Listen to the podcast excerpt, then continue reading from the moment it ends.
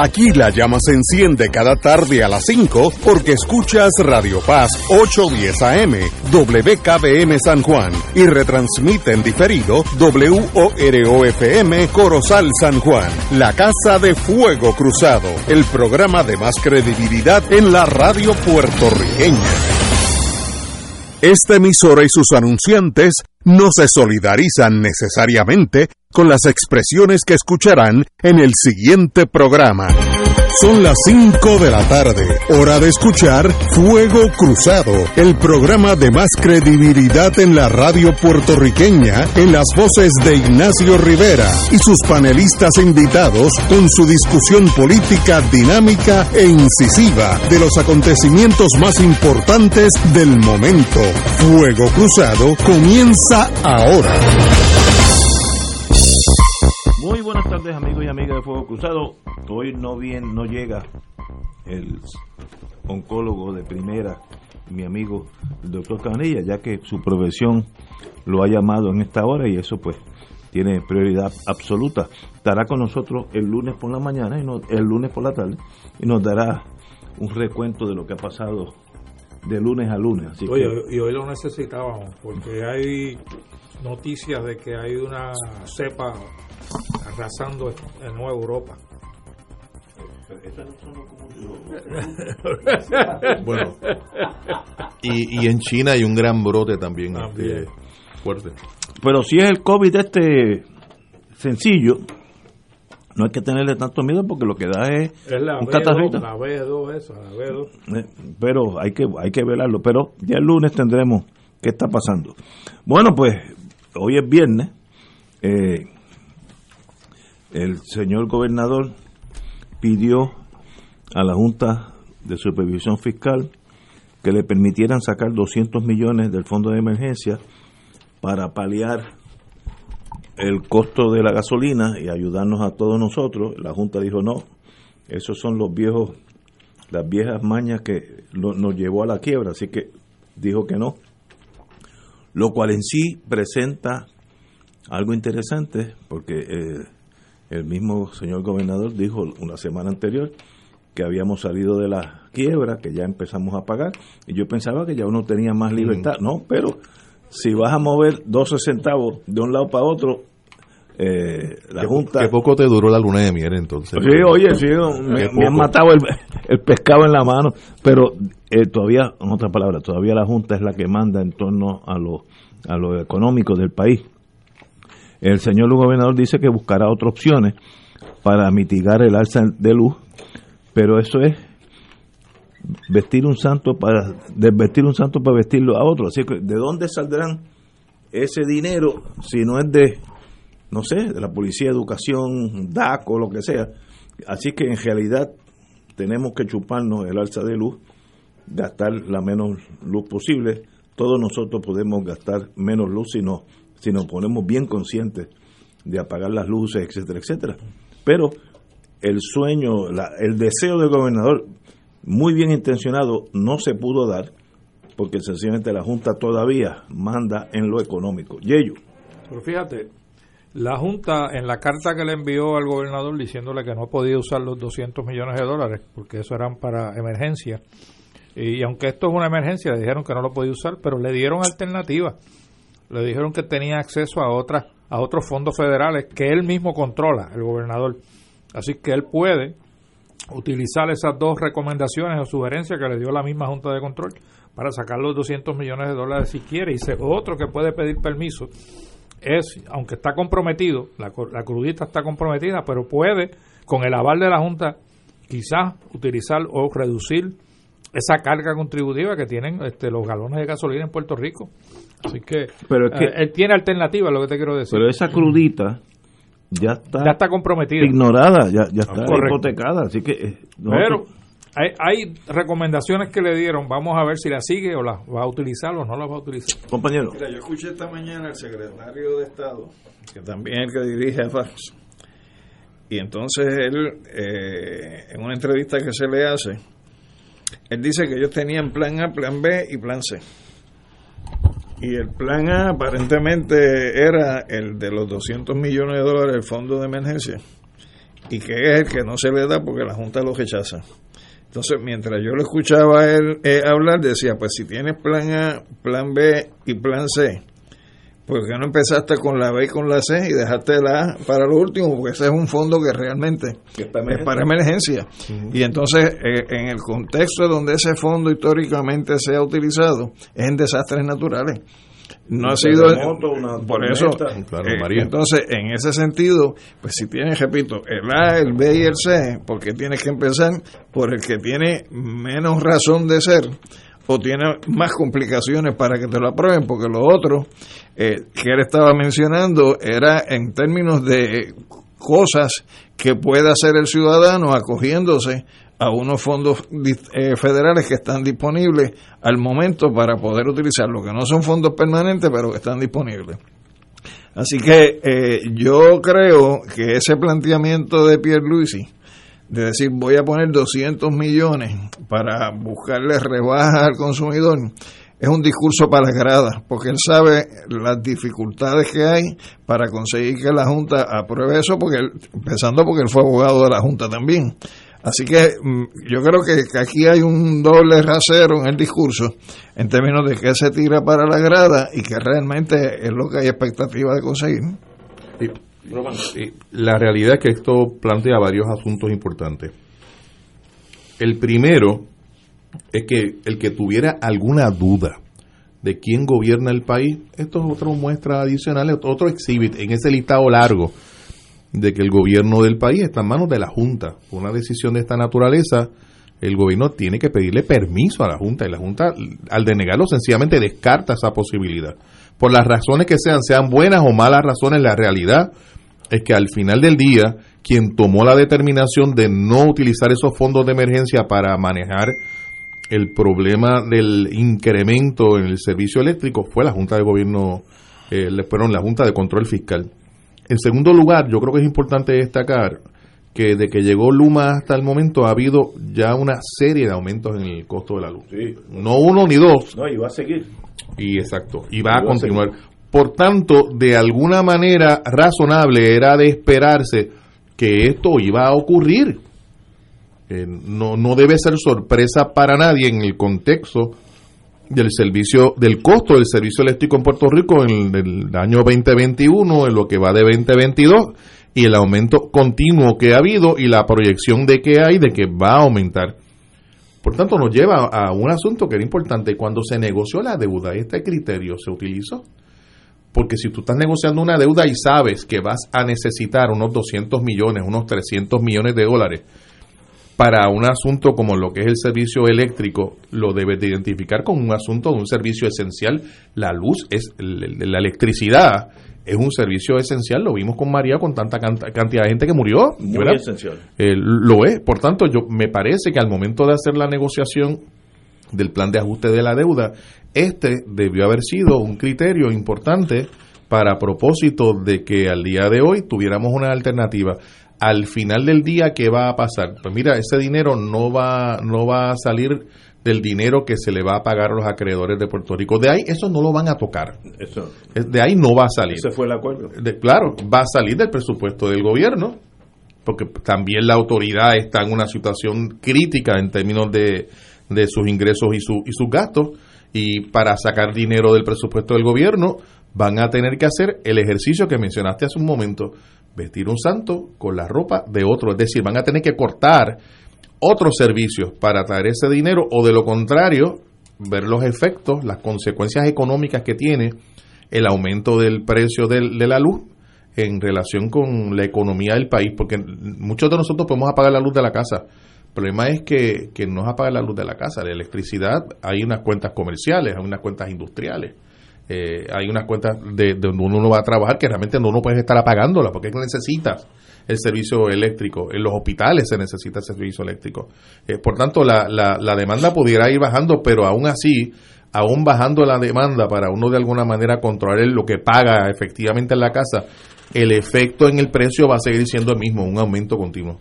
Yo digo, yo, yo soy práctico en la vida, uno de mis defectos o cualidades pero en este momento voy a hacer a tratar de no ser tan práctico. Eh, la autoridad debe casi el doble de los activos que tiene. Es como si yo tuviera un carro eh, que en el mercado vale 5 mil pesos y, la hipoteca que tengo es de 10 mil. Eh, es más, ni regalándolo la, gente lo, puede aceptar, con, con mucha razón. ¿No sería prudente para aprender aquello por curiosidad, sin miras a echar la culpa, esa cosa partidista, hacer un examen eh, económico de cómo llegamos aquí en energía eléctrica a deber el doble de lo que vale la empresa, que eso no, eso no fue los últimos dos años, ni tres, ni cuatro, eso hace 20 o 30 años que venimos eh, en un gobierno irresponsable, gobiernos con ese. Hubo uno, uno en particular que giraron 3 mil millones de pesos en deuda. Pues, pues, en eh, cuatro años. Pero deberíamos hacer fue, una, Deberíamos tenerlo en blanco y negro para, la historia de Puerto Rico. Porque esto no fue que un día amanecimos y debemos el doble. Esto fue muchos años de negligencia, olvido, mala mismanagement, mala administración. De tumbe, de tumbe. no, y, y, uno que el otro de los muchachos, eh, comprando, cuando yo estaba en la Guardia Costanera me, me, di cuenta, pero la Guardia Costanera no estaba allí para chisme, que compraban Bunker C, eh, que son los que, lo que las grandes turbinas consumen, que es el petróleo más barato, pero en realidad era peor de esa clase Alguien estaba dando un mega, mega tumbe vendiendo un a precio de un Buick una bicicleta, para que entendamos. Eso, eso me pasó ante mis ojos y el oficial, que era mi superior, me dijo, no, no, es un problema de Puerto Rico. Eso, el Coast Guard lo único que hace es estar seguro que no haya que no haya eh, pollution a la Bahía de San Juan. Lo que ellos venden o lo que allá eh, ustedes, ustedes los nativos, que era yo. Así que eso, eso pasó Luego hubo un montón de chismes de los productores, de los importadores de petróleo, pero no pasó nada, nada. y hubo investigación del Senado sobre y, no, en nada. Pues, ¿no crees que para el efecto del histórico debemos saber quién fue el primero que empezó esta jornada al cual después de 20, 30 años, yo no sé cuántos años, estamos en un sistema absolutamente quebrado. ¿Cómo, ¿Cómo eso llegó así? Y eso se llama auditoría de la deuda. Pues, pues, ¿Por qué no lo hacemos? ¿Qué nos detiene? Eh, compañero. Eh, nos detiene el gobernador. Porque aquí se había aprobado una ley, se asignaron incluso 3 millones para comenzar la auditoría de la deuda. Y cuando vino Ricardo el Breve, ¿qué fue lo que hizo? Lo eliminó. Lo eliminó. Dice, muchacho, dejó una estela. no pegó nada. Oye, y en el rastro de dinero, hay rastro de dinero que lleva al partido pero tiene que haber mira, yo me mira para tú deber eh, billones de dólares mira tiene que haber una negligencia extrema cuando se dio la controversia sobre el asbesto en las centrales generatrices sí, eso fue 88 89 90 y 91 el área donde aparecía que había aislación con contenido de asbesto me decían los compañeros trabajadores que las cajas donde ellos empañetaron esa, esa, esas tuberías, las cajas decían Besto Free. Pues alguien estaba ahí el, mismo que le vendía el petróleo. Entonces, lo, lo, que pasa es que en un momento dado había una sobreproducción de aislación con contenido de asbesto en Estados Unidos y se prohibió que se utilizara en los Estados Unidos, pues mira, la sacaron para Sudamérica, para Centroamérica, y aquí alguien las compró sabiendo que es asbesto con una cajita y decía asbesto free. Igual que cigarrillo. Otro tema relacionado con la, con la luz eléctrica, que es, como dijo el compañero Román, esencial para el país. El agua y la luz son esenciales en, el siglo XXII. Eh, es importantísimo tener ambas. Por ejemplo, yo vivo un piso 17 y no voy a estar chupando 17 pisos para arriba y para abajo rutinariamente. Con eso, la compra, ¿te imaginas? No, no, no, con el agua que pesa, no, no, no, eso.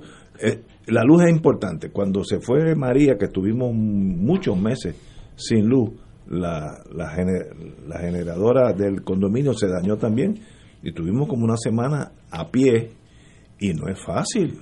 O sea, es bien difícil, pues, sobre todo para la gente mayor, es bien difícil. Por tanto, la luz es importante. Ahora, Luma es la privatizadora del sistema de entrega, Power Delivery System, en, lenguaje General Electric. Una vez que tú produces en la turbina la electricidad, cómo esa electricidad llega a la bombilla de mi baño. Pues eso se llama el, Power Delivery System. transmisión y distribución. Transmisión, transmisión y distribución. Muy, bien. Muy bien. Cuando llegaba, primero empezamos con Whitefish, que era un clase de fraude, un mega era un pescadito. Un, pescadito, Whitefish, pero, pero un pescadito tipo ballena. eso mismo era. Ahí se iban a hacer unos dineritos, yo no sé quiénes. Luego llegó Luma y ya está el sistema. Al principio, como todo en Puerto Rico, todos los días se hablaba del final de norma, de Luma, etcétera, y yo no tengo nada ni a favor ni en contra de Luma. Es más, si hubiera sido gobernador, Luma no estaría aquí, estaría uh, con Edison, la que la de Nueva Inglaterra, Florida Power, etcétera, pero ya eso es historia. Está Luma que desconocía esa compañía canadiense. que eso fue inventado últimamente. Sí, sí, Lumen es canadiense-americana, un, tú, un Whitefish, pero un poquito más sofisticado. Un joint venture. Ya nadie habla de Luma. Yo no oigo en la prensa, eh, yo oigo, yo estoy en mi oficina trabajando, yo tengo el radio prendido por este programa, y yo no, ya eso pasó a la historia. Están haciendo buen trabajo, están haciendo mal trabajo. No sé ahora. Yo lo mido por los apagones. En torno a Puerta de Tierra, donde yo vivo, hace meses que no se ve la electricidad. Pues aquí se fue la semana pasada, aquí en esta misma área. esta semana, perdón, esta semana hubo bajones de luz y se fue la luz también ahora, esta semana.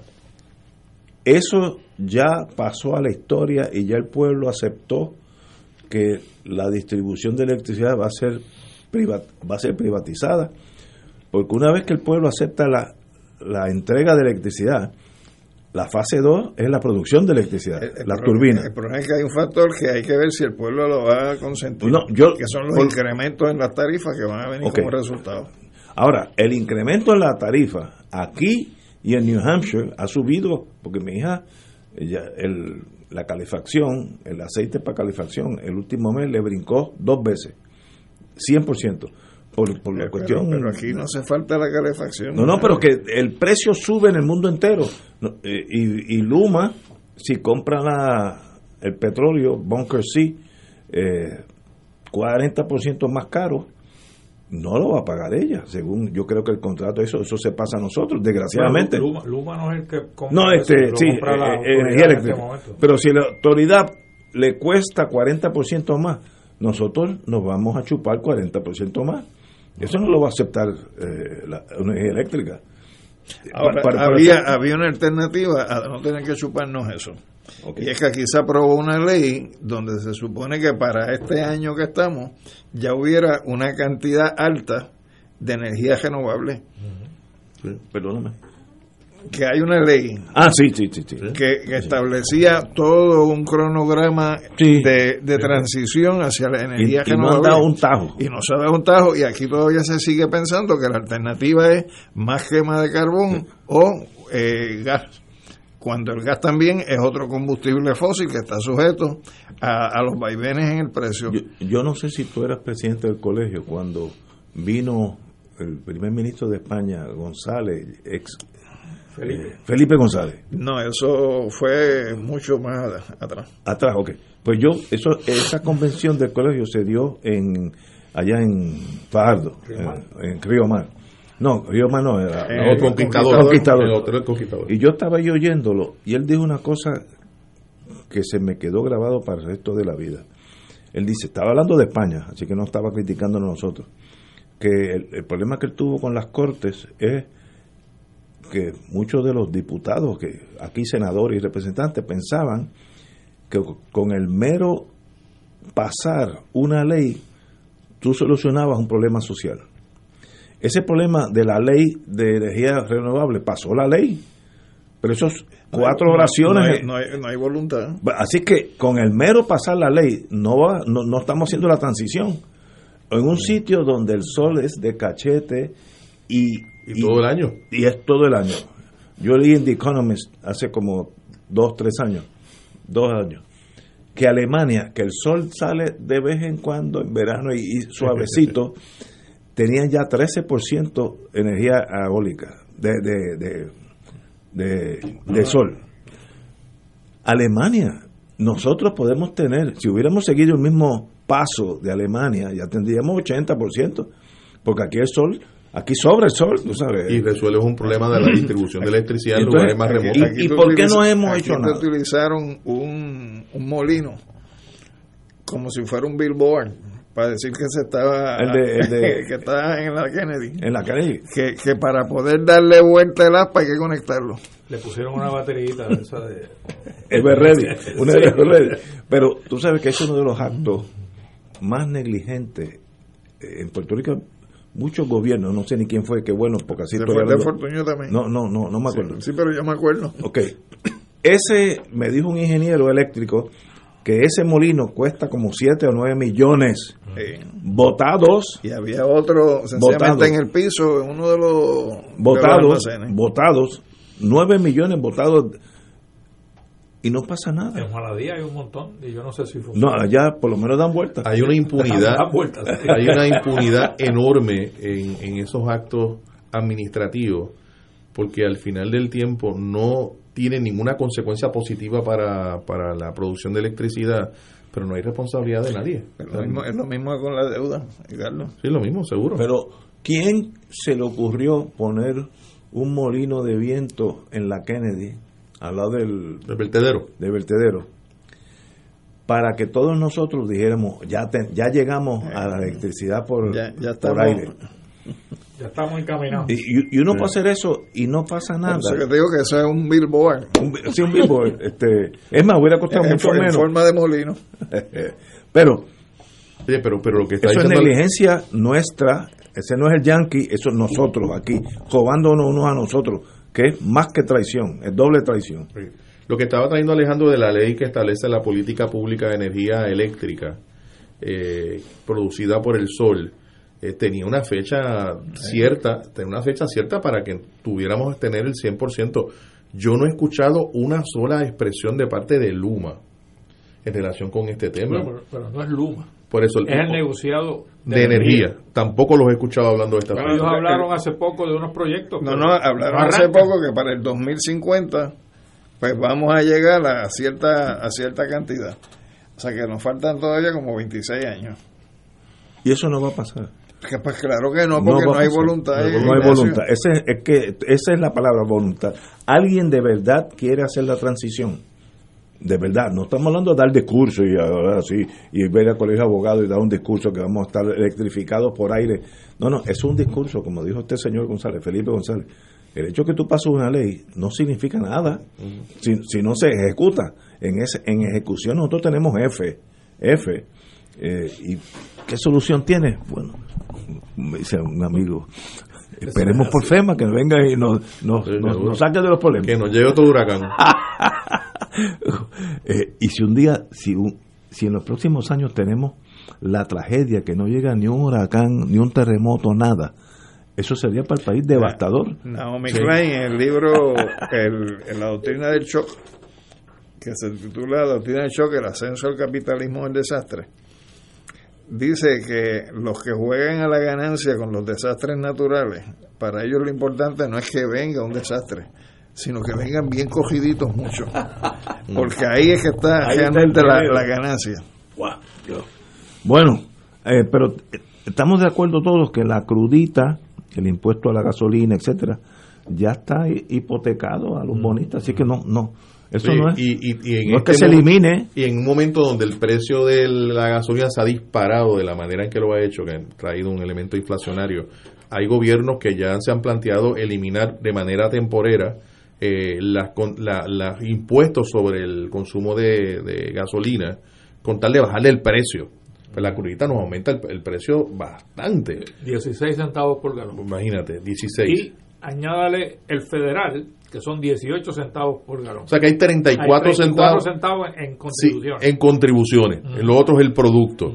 Eh, realmente yo no conozco ningún otro producto que esté tan comprometido en términos de, de- de impuestos de Y parte del Biden, gobierno. Biden dijo que iba a eliminar los 18 centavos, pero no ha pasado nada, No. y tampoco. Wow. Señores, tenemos aquí una pausa. Regresamos con el presupuesto del próximo año fiscal. Salimos de todas las penurias. Vamos a una pausa. Fuego Cruzado está contigo en todo Puerto Rico. ¿Tienes cáncer de próstata? Si has recibido terapia y el cáncer continúa avanzando, no pierdas la esperanza. Existen nuevas terapias dirigidas y que estimulan el sistema inmunológico para detener el cáncer de próstata. Llama hoy al 787-407-3333. 787-407-3333. Pan Oncology Trials, ofreciendo terapias de tratamiento con la ciencia más avanzada para combatir el cáncer. Miércoles de Infoempresas a las 4 de la tarde. Con entrevistas e información con nuestros emprendedores y empresarios. No te lo puedes perder. Miércoles a las 4 de la tarde. Por aquí, por Radio Paz 810 AM y Radio Paz 810.com. Los espero. A mí me gusta mi pueblo. A mí me gusta mi gente.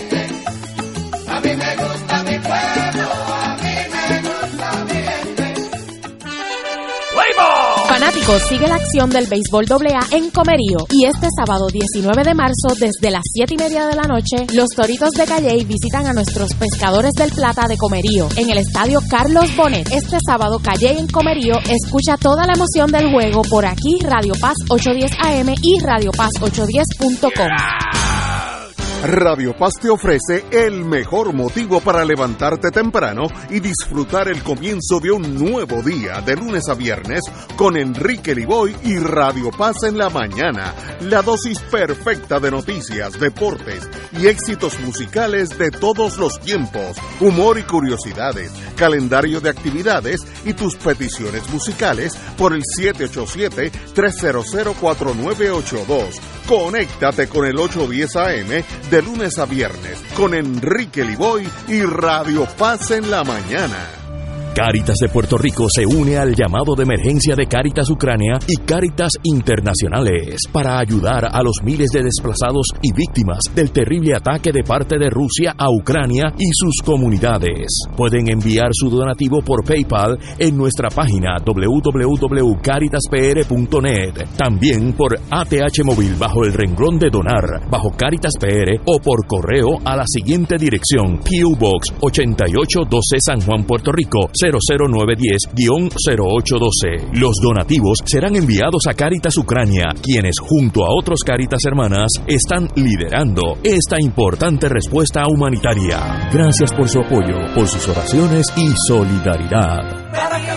Te invitamos todos los domingos a la una de la tarde por Radio Paz 810 AM y los sábados a las 7 de la mañana por Oro 92.5 Cuidando la Creación con la hermana Lisi y sus colaboradores. Entrevista, mensajes educativos y dándole voz a grupos que ayudan a cuidar la creación en el mundo. Recuerda por Radio Paz 810 AM, una de la tarde, domingo, sábado por Oro 92.5 FM a las 7 de la mañana.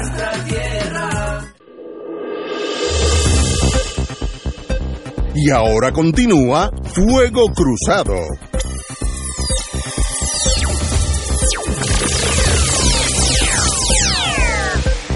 Bueno, aún con las limitaciones de la Junta de Supervisión Fiscal en torno a nuestro presupuesto, el señor gobernador presentó su próximo año fiscal, su, el presupuesto, donde ahí, voy a decir por encimita, aumento 396 millones eh, para los maestros, que todos sabemos que son mil dólares mensuales, 50 millones a oficiales de custodia, muy merecido de paso, 3.6 millones para médicos, muy merecido, 14.9 eh, a los bomberos, muy merecido, 3.7 millones a enfermes, enfermeros, muy merecido, 2.7 millones a ciencias forenses, más que merecido, 68 millones plan de retribución del gobierno para los, para los empleados públicos, eh, 620 millones para la UPR, que yo creo que eso es muy necesario,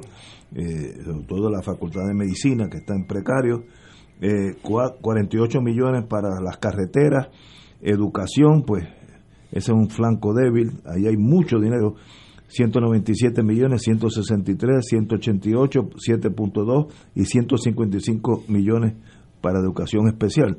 Eh, obviamente, él tiene un presupuesto fijo y él puede mover los topos de un lado para otro, pero no se puede salir de ese presupuesto. Yo no sé si esto es viable o no. Ah, hay unas partidas allí que yo no tocaría. Eh, yo creo que son muy necesarias. Eso, subirle los sueldos a los empleados públicos, obvio. Pero mientras más tú le pagues a ellos, que son muy meritorios los aumentos, en algún lado sale eso de otra partida. Así que eh, es como jugar ajedrez. Una vez que tú mueves una ficha, generas un vacío en algún lado. No sé, eh, yo creo que está lleno de buenas intenciones, esperemos que funcione, pero es cuesta arriba en, con los gastos que tenemos. Compañero. El detalle es que cuando uno ve ese tipo de, de anuncio, porque eso es un anuncio, pues da la impresión de que las cosas están marchando bien, cuando realmente las cosas no están marchando bien en este país y donde uno, por ejemplo, se pregunta, tú dices, mira, a la Universidad de Puerto Rico le van a dar 600 millones de pesos, pero no te dice que esos 600 millones de pesos son 300 millones menos que los que tenía hace tres años. Entonces, en ese sentido, el, el detalle es que lo que se te proyecta es cuánto te van a estar dando, sin decirte cuánto se está perdiendo o cuánto se te ha estado quitando. Y yo me temo que algunas de esas partidas con las cuales uno se llena los ojos ¿no? Eh, van a ser partidas que de donde va a salir el dinero es de servicios que recibe la ciudadanía o servicios que presta el gobierno en otros lados. Así que yo no me ilusionaría con esos números y creo que son números que se están proyectando a base de, premisas que pueden ser tan sólidas como un plato de tembleque eh, en la mesa. Compañero. Sí, y hay que considerar, la semana pasada, el viernes pasado, hablábamos de, tú trajiste el tema de, de las transferencias federales, y habíamos hablado de unas cantidades eh, impresionantes de dinero. Ah, la, la, lo primero que podemos decir es que el gobierno debe estar muy pendiente, más que a su presupuesto, a esas transferencias federales. que es Porque por las cantidades de dinero que se habla, estamos hablando de, de miles de millones de, de, dólares. Eh, el presupuesto del gobierno de Puerto Rico depende de una proyección de ingresos y naturalmente una proyección de esos de esos gastos. Eh, en el área de la proyección de ingresos ha habido eh, muy buenas discusiones, importantes discusiones, y hay quienes plantean que tienen unas dudas reales en, en, relación con la capacidad que tenga la economía de Puerto Rico de crecer, que no lo ha hecho en los últimos años, y a su vez la capacidad que tenga el gobierno de captar nuevos fondos eh, para sus arcas, que es lo que le permitiría el poder cumplir con, con, este, con este presupuesto. A mí me parece que una manera de evaluar esto debe ser compararlo con los años anteriores. Eh, para ver eh, cuál ha sido la, la, los cambios significativos, lo nuevo que se está trayendo en términos de presupuesto para, para, para Puerto Rico. Y hay que mencionar dos cosas. Ahora falta que la legislatura de Puerto Rico apruebe el presupuesto, porque el presupuesto no es una, no es una orden ejecutiva, se aprueba por ley, la Cámara inicia las vistas, el Senado finalmente concluye. Eh, y Ignacio, en los últimos años, esto es un tema que ha sido de la Junta de Control Fiscal. Concluyó la actividad de la Junta de Control Fiscal en relación con el presupuesto del país o no ha concluido, porque si no ha concluido, esto es una propuesta, ya sabemos que en años anteriores ha sido la que ha prevalecido, ha sido el presupuesto de la Junta de Control Fiscal. Y este, como es el primer año que estamos con un presupuesto nuestro, si tú no te sales de esas cuatro esquinas, tú juegas como tú quieras dentro de esa cuadrilátero. No te salgas porque entonces yo, la Junta, vengo, como hizo con los 200 millones de emergencia. Habrá, habrá que ver cuál va a ser su actitud frente a esta propuesta y cuál va a ser su intervención eh, si vas a limitarse a, lo que tú planteabas, ¿te acuerdas que ellos hablaban de que ellos iban a establecer el tamaño del cuarto y los muebles los ponía el gobierno como les diera la gana? Pero, pero al final del día ellos ponían los muebles como ellos querían. No, y, te compraban lo que ellos querían Por supuesto. muebles plásticos. Compañero Ortiz. hay que recordar que, que lo que Pierluisi presenta es un proyecto de, de, presupuesto. el presupuesto se lo envía a la legislatura y ahora en adición al filtro de la legislatura, tiene el filtro de la Junta de Control Fiscal, que creo que es el más importante de los es el filtro final. Sí, pero que la legislatura todavía juega un rol y esas partidas que Pierluisi enumeró y describió todavía pueden sufrir cambios en la legislatura porque la que verdaderamente hace el presupuesto de Puerto Rico es la legislatura de Puerto Rico, tanto la Comisión de Hacienda de la Cámara como la Comisión de Hacienda del Senado. Así que podrían sufrir modificaciones a base de lo que la legislatura entienda son las preferencias y, lo, y las necesidades del país, las verdaderas necesidades del país. Eh, así que ese presupuesto que él sometió puede sufrir cambios o debería de sufrir cambios si la legislatura hace su trabajo, que muchas veces no lo hace, ¿no? Eh, yo recuerdo cuando estaba en el Senado, en las vistas públicas, yo era de la Comisión de Hacienda y a veces el presidente me regañaba o me llamaba la atención porque yo quería cambiar una partida del presupuesto. Eh, y, yo, bueno, y yo le recordaba que, que yo como legislador era, era- tenía esa potestad de hacer ese- esa movida, ¿no? Este, porque la legislatura es la que supone que haga el presupuesto, no el ejecutivo. El ejecutivo lo que manda es un borrador eh, para decirle, le dicen proyecto de presupuesto, pero en realidad es un, un- un borrador. ¿Y qué tú crees que va a pasar cuando la legislatura haga cambio y reduzca? Porque puede ser que no sean reales los números. Es correcto. ¿Qué va a decir Fortuño? Fortuño- Fueron, fueron los otros, no fui yo. Pierluisi, Pierluisi. Perdón, Pierluisi, fueron los otros, no fui yo. Sí, pero Y entonces es- eso es parte de- de- de- Del del, juego tra- del traqueteo, no Sí. juego, eso, es- eso es puro traqueteo político. Eh, eso es parte del- del problema. Veremos a ver, claro, ahora tenemos un árbitro que no hay, había antes, ¿no? que es el verdadero que tiene la maceta en la mano. Yo, yo, por ejemplo, he estado pensando que eso que hizo el gobernador de dejar sin efecto el plan de ajuste que se había negociado para energía eléctrica es porque viene una cosa peor. Y cuando venga la cosa que es peor, pues no es culpa mía, es culpa de la Junta o es culpa de otro. Y, y eso es parte del Pero juego va que... a ser difícil zafarse, Alejandro. No, no, yo no te estoy diciendo que se zafe, es que, que, que anulando la Que lo anterior, anuló. Que lo anuló. Si viene algo peor, pues, pues usted anuló aquel que era mejor. Por eso, pero, pero que él va a decir que no es culpa de él, es culpa de los otros. Siempre tú tratas de mandarle la culpa Pero- para otro lado. Pero lo importante es, aparte del factor político que yo quiero ser reelecto en el 24 y no quiero que los populares sigan subiendo o los victorias ciudadanas, la cosa clásica, lo que los americanos llaman little politics, la política chiquitita, el problema es la calidad de vida para el puertorriqueño en los próximos años. ¿Va a estar igual? ¿Peor? Peor. mejor y, y este este este presupuesto no se puede mirar como algo bueno esos son un montón de números no ahí está la vida nuestra Están las prioridades de gobierno. el, el boquete que es que no se pueda remediar aquí hay para para eh, unos cuantos millones para carretera si los políticos ahora empiezan a moverse se quedan los boquetes. Mi vida se afecta Pero el mira, carro mío se afecta. pero O sea, que todo este juego quien paga los platos rotos es doña Yuya nosotros. Y sencillamente con eso el pueblo debiera exigirle a esta gente responsabilidad. Una, mira, una, una partida que hay que mirar con mucho cuidado, y yo espero que la legislatura haga su trabajo, ambas comisiones de Hacienda, son los 413 millones para servicios profesionales. Así, ahí- 413 ahí millones ahí, ¿ah? sí, fíjate yo eso para servicios profesionales. Ahí vienen los hijos talentosos. Sí. No, chico, o sea, y dice él que le rebajó ya, o sea, que eso era más, pero esa partida hay que verla porque es que yo no creo que se necesita tanto servicio profesional. Exacto. ¿Qué va a hacer esa gente? Ahí debiera haber una auditoría, si, si esto fuera otro país, que el gobernador o el presidente de esa república diga, ok, ahí hay 413 millones. El año que viene, la, la controladora general, lo que sea, como se llame, usted me va a dar un reporte de cada dólar de esos 400, dónde se gastó. Bueno, Haciendo un estudio sobre la naturaleza de la ballena, No, pero eso te, embuste, no te vayas, no cinco. no te vayas lejos, vete a, la- a los 300 talleres de fotoperiodismo que se dieron en el Departamento de Pues, Educación. ah, pues- pues yo quiero y, y hay uno, ah, pues que no dieron ninguno. No, no. Uno Ah, punto- bueno, espérate. uno Un- punto Ese ocho, fue el, este último tumbe que apareció. No me diga. Un informe del Contralor, de la Yo- oficina del Contralor sobre ese asunto. Sí, sí, yo lo leí, pero yo, yo pensé que habían dado los. No, no dieron ninguno. No dieron. Fue tumbología No, 101.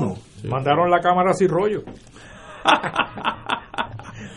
a, un- a un salón donde no, donde no había estudiantes. Y hay que estar Eso es pendiente- fraude, pues es un delito. Ignacio, también hay que estar pendiente a los proyectos, estos eh, que son megaproyectos, grandes pirámides, etcétera, que se hacen en gran medida para buscar ganar elecciones.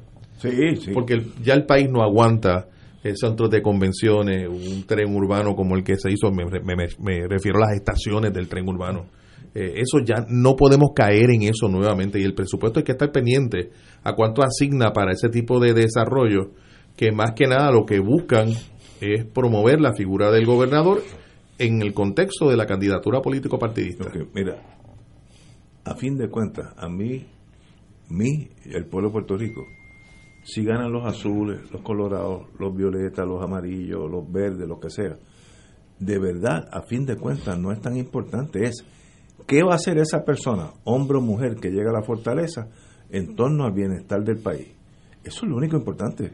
Los discursos que si vamos a hacer Estado y, y- o vamos a hacer República en las próximas dos semanas, muy bien, pero eso es palabra. ¿Qué va a hacer esa persona en los próximos cuatro años en torno a mejorar, por ejemplo, las carreteras? ¿Van a seguir igual? Yo conozco varias personas que son pilotos por el Caribe. Me dice Puerto Rico tiene las peores carreteras Mm. urbanas Sí, de todo Sí. el Caribe. ¿Sabes ¿Sabes lo que están diciendo? San Juan en particular. Este, sí, bueno, aquí hay un boquete saliendo de aquí que Sí. ya yo lo conozco, ya soy amigo de él. Ya yo, ¿sabes? Bueno, hay varios que le han celebrado el cumpleaños. Pero esa es la, eso es lo importante del que preside un país. No los discursos, ah, que ganó de nuevo, pues que gane de nuevo, pero está haciendo algo. O es sencillamente pintura y campota. Entonces sí, nosotros cada año vamos a ser más pobres. Y eso, y eso va a ser así en la medida en que uno siga votando, pues como, como, como vota, como vota Ignacio. Oye, usted, yo salgo aquí deprimido todos los viernes. es significativo que como contraparte de los 413 millones de dólares de servicios profesionales hay solamente 268 millones para gasto de obra capital. ¿Qué es más importante, la obra capital o los servicios profesionales? Ay, bendito, ¿Ah? no hay ni que discutirlo. Ay, bendito. Pero, que tú veas el contraste. Oye, y, y a la pregunta que ah, le, le hemos discutido aquí varias veces, lo que, lo que dice Alejandro, eh, los tipos como Ignacio, que yo soy uno, lo admito, siempre, siempre he votado estadista. Y como veo la cosa, voy a seguir por ahí para abajo. Me voy, me voy invicto. No, no, no, con, con el tipo de voto tuyo, los hoyos siempre- no, te vas a estar siempre ahí. Ahora, ¿qué otra opción yo tengo? Candidatura. Bueno, pero, pero no, pero Tú has tenido en este programa búscame todos los excelentes candidatos. candidatos. Ok. Y le has negado el voto. Búscame todos los candidatos, me los traes aquí a esta estación, los pones ahí contra la pared como si, como si fuera un line-up policíaco. ¿Cuál de ellos tú confías? No, si, te lo, si los traemos y te los ponemos de frente, tú vas a decir cuál de ellos es estadista. No, no, eso, no, eso es de, de calle. Eso es de calle. Pero, de verdad, hay opciones. Yo estaba discutiendo Tiene, eso tiene hoy. que haberlas, Ignacio. Pero no, tiene pero- que no, no, tiene, yo debería medir siete pies jugar baloncesto, pero mido cinco ocho. De verdad tenemos opciones que tú digas, si yo elijo a Chencho o Chencha, yo sé que esa persona va a dar su vida por mejorar el país. Si ya yo fuera candidato a la gobernación, ¿tú votarías por él? De- tengo que hablar sobre esta ya. Primero. Contratito de servicios profesionales. Tengo que hablar sobre estadía seriamente con él.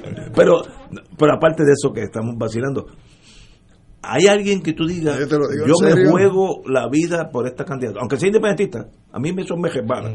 Yo hace unos días estaba hablando muy en serio con unos amigos aquí, independentistas, no me acuerdo el día que era. Eh, En la independencia, bueno, el mundo entero es independiente, así que obviamente es un producto que se vende. Eso fue el martes. Martes, ok. Eh, fue una, una conversación entre amigos muy, muy bonita. ¿Cuál es el programa del PIB? O yo voy a votar por el PIB ciego, esperando que cuando esa gente llegue allí, abra las, las puertas de la fortaleza, prenda el aire acondicionado, diga, ¿y qué hacemos ahora?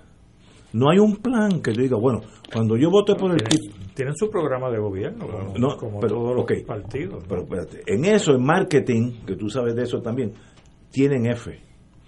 Porque yo que estoy en este programa, yo no tengo idea del plan del PIB en torno a la economía, porque el, el ideal y la bandera es un llame. Pero tú has leído el programa del PIB. No, ¿Y por qué no lo has leído? No. Eso está disponible en la redes, está disponible en la página de ellos. eh, Pero tiene que- en eso es culpa mía, pues yo tengo acceso a. Ahora, el pueblo debe tener de mercadeo, y, y yo les dije, este programa está para ustedes, para ¿cuál es el plan? Pero O fíjate, sea, cuando yo vote PIB las próximas elecciones, God save me, eh, eh, cuando yo vote es que tú no votas por la independencia si votas por el PIB. No, de tú votas porque administren la colonia y que la administren lo mejor posible. Seguro. y yo no y el problema- marketing del PIB mejoró porque Juan Dalmao sacó un montón de, Ok, de pero- votos que no sacaba antes. Pero, pero mira, en estos días, ahora estamos hablando de FEMA, ahorita empezamos el programa, de los billones que han entrado aquí. Eso la gente le cala adentro. ¿Ok? Eso, eso es así. Y eso, para tú, independentista, contrarrestar eso, tú tienes que convencer a esa persona que lo está recibiendo constantemente por la radio, por la televisión, por la prensa, que el puente tal lo FEMA lo va a arreglar, que si la luz de tránsito el FEMA lo va a arreglar. ¿Cómo yo voy a decir, ok, yo me voy a alejar de eso y me voy solo con Juan Dalmao o el que tú quieras, eh, Albizu Campo, el que, el que tú desees? ¿A cambio de que O no va a haber luz, no va a haber agua. Ese es un problema de mercadeo que ellos tienen que hacérselo patente, no la persona que entra al internet y lo lee, al pueblo, que sepan, la alternativa es esta, y es buena, y es viable. Yo no estoy diciendo que es viable, o sea, que no es viable, es viable. Si no, lo que tú planteas es cuál es el diseño que se vaya a utilizar para entonces uno bloquear el soborno ideológico de los fondos federales. Fíjate, la palabra soborno, sí. Sí, podemos- es que eso es así. No, pero es que es una realidad ese Pero- dinero. pero, pero también es una realidad Es que una eso, eso es catarata. parte de un soborno No, ideológico. no, y, y vuelve a uno inseguro. Y, oye, y, y si, así- si yo vivo de, de- para la nieta mía el plan WIC, la otra cosa, la de, de esa, yo no sé, el, el desempleo, etcétera, etcétera. Yo, eso me están diciendo constantemente, eso es dinero americano. Yo alejarme de esa, de, de esa realidad, Por eso, eh, tú tienes que tener claro la otra opción. pues tienes que tener un plan para, Y ese para plan- enfrentar el soborno ideológico. Ok, ese plan no es conocido por el pueblo. El pueblo no cono- Pregúntale a cualquiera, que no sea abogado, etcétera. ¿Cuál es el plan? No, no hay. Entonces, pues yo me quedo con lo que tengo, aunque no sea tan bueno, porque ya yo sé lo que tengo, ¿no? Eh, eh, Y eso no es que- fácil. Y, y lo que tienes es malo. No, no. Ese es el problema. La ventaja. Hay- mira, hay, hay dos partidos, dos partidos. Yo digo dos porque Proyecto Dignidad no tiene posición sobre la relación política con los con Estados Unidos. Por lo menos no la he visto, no la he visto pronunciada por ninguno de sus Solamente sobre el proceso, electos. solamente sobre el todo proceso. Pero los otros dos partidos, Movimiento Victoria Ciudadana y el PIB, ambos eh, ambos obviamente creen en cambiar el estatus, como debería de... de- de- el los estadistas también creen en cambiar el estatus, el único que no cree en cambiar el estatus es el Partido Popular. El ELA está Pero, espetado, espetado en este pero momento. los otros dos partidos, creo yo, el Partido Independentista y Movimiento Victoria Ciudadana, proyectan mayor seriedad en términos, en términos de cómo atender el asunto del estatus. Y eso de atender el asunto del estatus no es un de un día para otro. O sea, al otro día cuando llegue a Fortaleza, sea el que sea de Movimiento Victoria Ciudadana o, de, de- o del PIB. o de una lo- alianza entre los dos. o- exacto. Lo que van a hacer es administrar lo que hay en la colonia y se bregará con el asunto del estatus en una en una en una en un carril paralelo. Pero eso no hay cambio al, al otro día. O sea, el ELA no cambia, la colonia no cambia porque gane el PIB o porque gane Victoria Ciudadana. Y, y, y lo que sea el modelaje de ellos como gobierno administrando la colonia es un elemento descolonizador eh, para el pueblo, porque ve que sí hay la posibilidad de, de una opción superior a la que se ha tenido. Oye, lo Y- que pero, pero, eh, digo, te, te sigo tu pensamiento y es excelente. Esa, esa transición, que es la única forma de hacerlo, eso no, no es amane- eh, acostarte Estado Libre Asociado y amanecer República, ¿no? No, es que no va a ser así. No, va a ser, pero eso hay que transmitirlo a Doña Yuya para que eso en, en mercadeo, la independencia tiene F, ¿no? Mira, no, eso no lo cono- el- la gente piensa que nos va a morir de hambre, el- que lo dicen todavía. El ejemplo que No. yo traigo cuando, cuando entro en ese tipo de discusión con otras personas, para decirle que sí, que va a haber transición, es mira, en el caso de los tratados que negoció un Estado soberano con otro, que fueron la transferencia de la zona del canal de Panamá a la soberanía panameña, hubo una transición de 20 años. Fíjate, eso es bueno saberlo. Si fueron 20 años que... Sí, poco a poco. Y de hecho, tú lo debes conocer porque, por ejemplo, la transferencia de la guarnición del Comando Sur a Buchanan se dio una transición del año 95 al año 97 porque tenía que ver con el desmonte de lo que era la operación de Estados Unidos en la zona del canal. Fort Clayton, que era En Fort. Clayton. Estaba Fort Clayton, estaba Fort Y entonces, eh, Fort eh, por ejemplo, aquí hay montones de cosas que habría que sentarse a negociar. Tú dices, por ejemplo, en el caso de Cuba, eh, tuvieron que negociar tratados con Estados Unidos y Cuba para la cuestión de la migración. ¿Por qué? Porque está a 90 millas de distancia.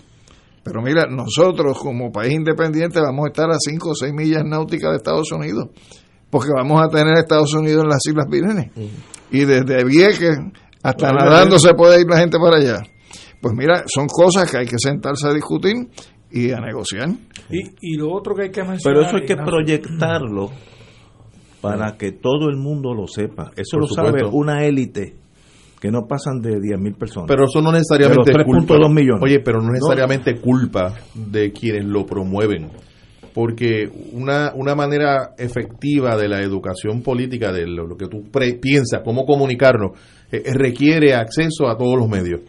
Y aquí hay cantidad de medios en donde uno escucha, sobre no, todo sí, en la mañana, es verdad si tú no eres estadista o un popular de derecha, no tienes acceso a esa estación de radio. O si no eres estadista o Casi popular de derecha, a una, a un periódico. Es decir, te coloca en una posición de desventaja. Para colmo, si eres independentista en el trabajo, te hasta muy recientemente te enfrentabas con el tema de las carpetas. Eh, pero te enfrentas todavía con el tema de la promoción en tu trabajo, si, sobre todo si es en el gobierno.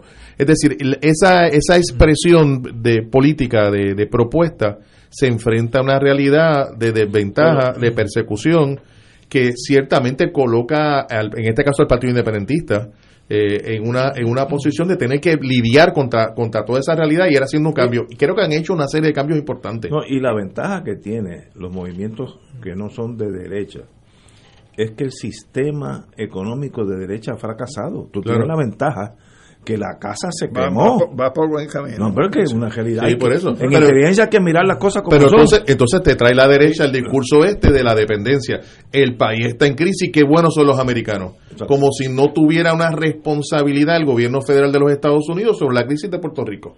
Sea, abstraen esa realidad que la colonia nos ha llevado a donde estamos y que la colonia es un producto del imperialismo norteamericano. Eso es la realidad objetiva. Eh, y te traen entonces este otro discurso de que, pues, te vamos a hacer unas aportaciones eh, para tu educación, para tu casa, etcétera, que lo que han logrado hacer es mantener el- el- la dependencia y no ha erradicado la pobreza, por el contrario, a pesar de esas llamadas ayudas, ayudas entre comillas, No, país- el, país el país está más pobre que antes. eso no hay duda. Bueno, no hay ni carretera. ¿sabes? Eh, Estamos hablando. El momento para una otra opción es ahora. Porque nadie, nadie, nadie, ni los estadistas, ni los de derecha, ni la, la, la falange están contentos con el status quo porque el país está fracasando. Estamos es hundiéndonos. Sí, como país. pues entonces tú te agarras del primer salvavidas que tú agarres. Eso no ha pasado. Que esa gente diga, bueno, yo tengo otra opción. Eso no ha pasado todavía. Pero mira, hay, hay incidentes de naturaleza administrativa que podríamos tomar conocimiento sobre la destreza, la transparencia eh, y la pureza tanto del PIB como movi- de los otros partidos. Y es la Comisión Estatal de Elecciones. Hace poco salieron unas auditorías señalando a todos los candidatos y eran todos rojos y todos eran azules. Al PIB ni a Dalmau le hicieron ningún señalamiento. Y- Es correcto, es verdad. o sea, habla muy bien del Partido ha- Independiente. ha- habla muy bien de los partidos porque ese es el único momento donde ellos han podido administrar algo ¿no? de, de gobierno y hasta la fecha han salido eh, por la puerta ancha. Los otros todavía están eh, tratando de justificar el dinerito que le dieron en la esquina. Hombre, eh, yo creo que tú puedes co- tomar esa muestra y decir, oye, estas personas podrían gobernar muy bien Puerto Rico.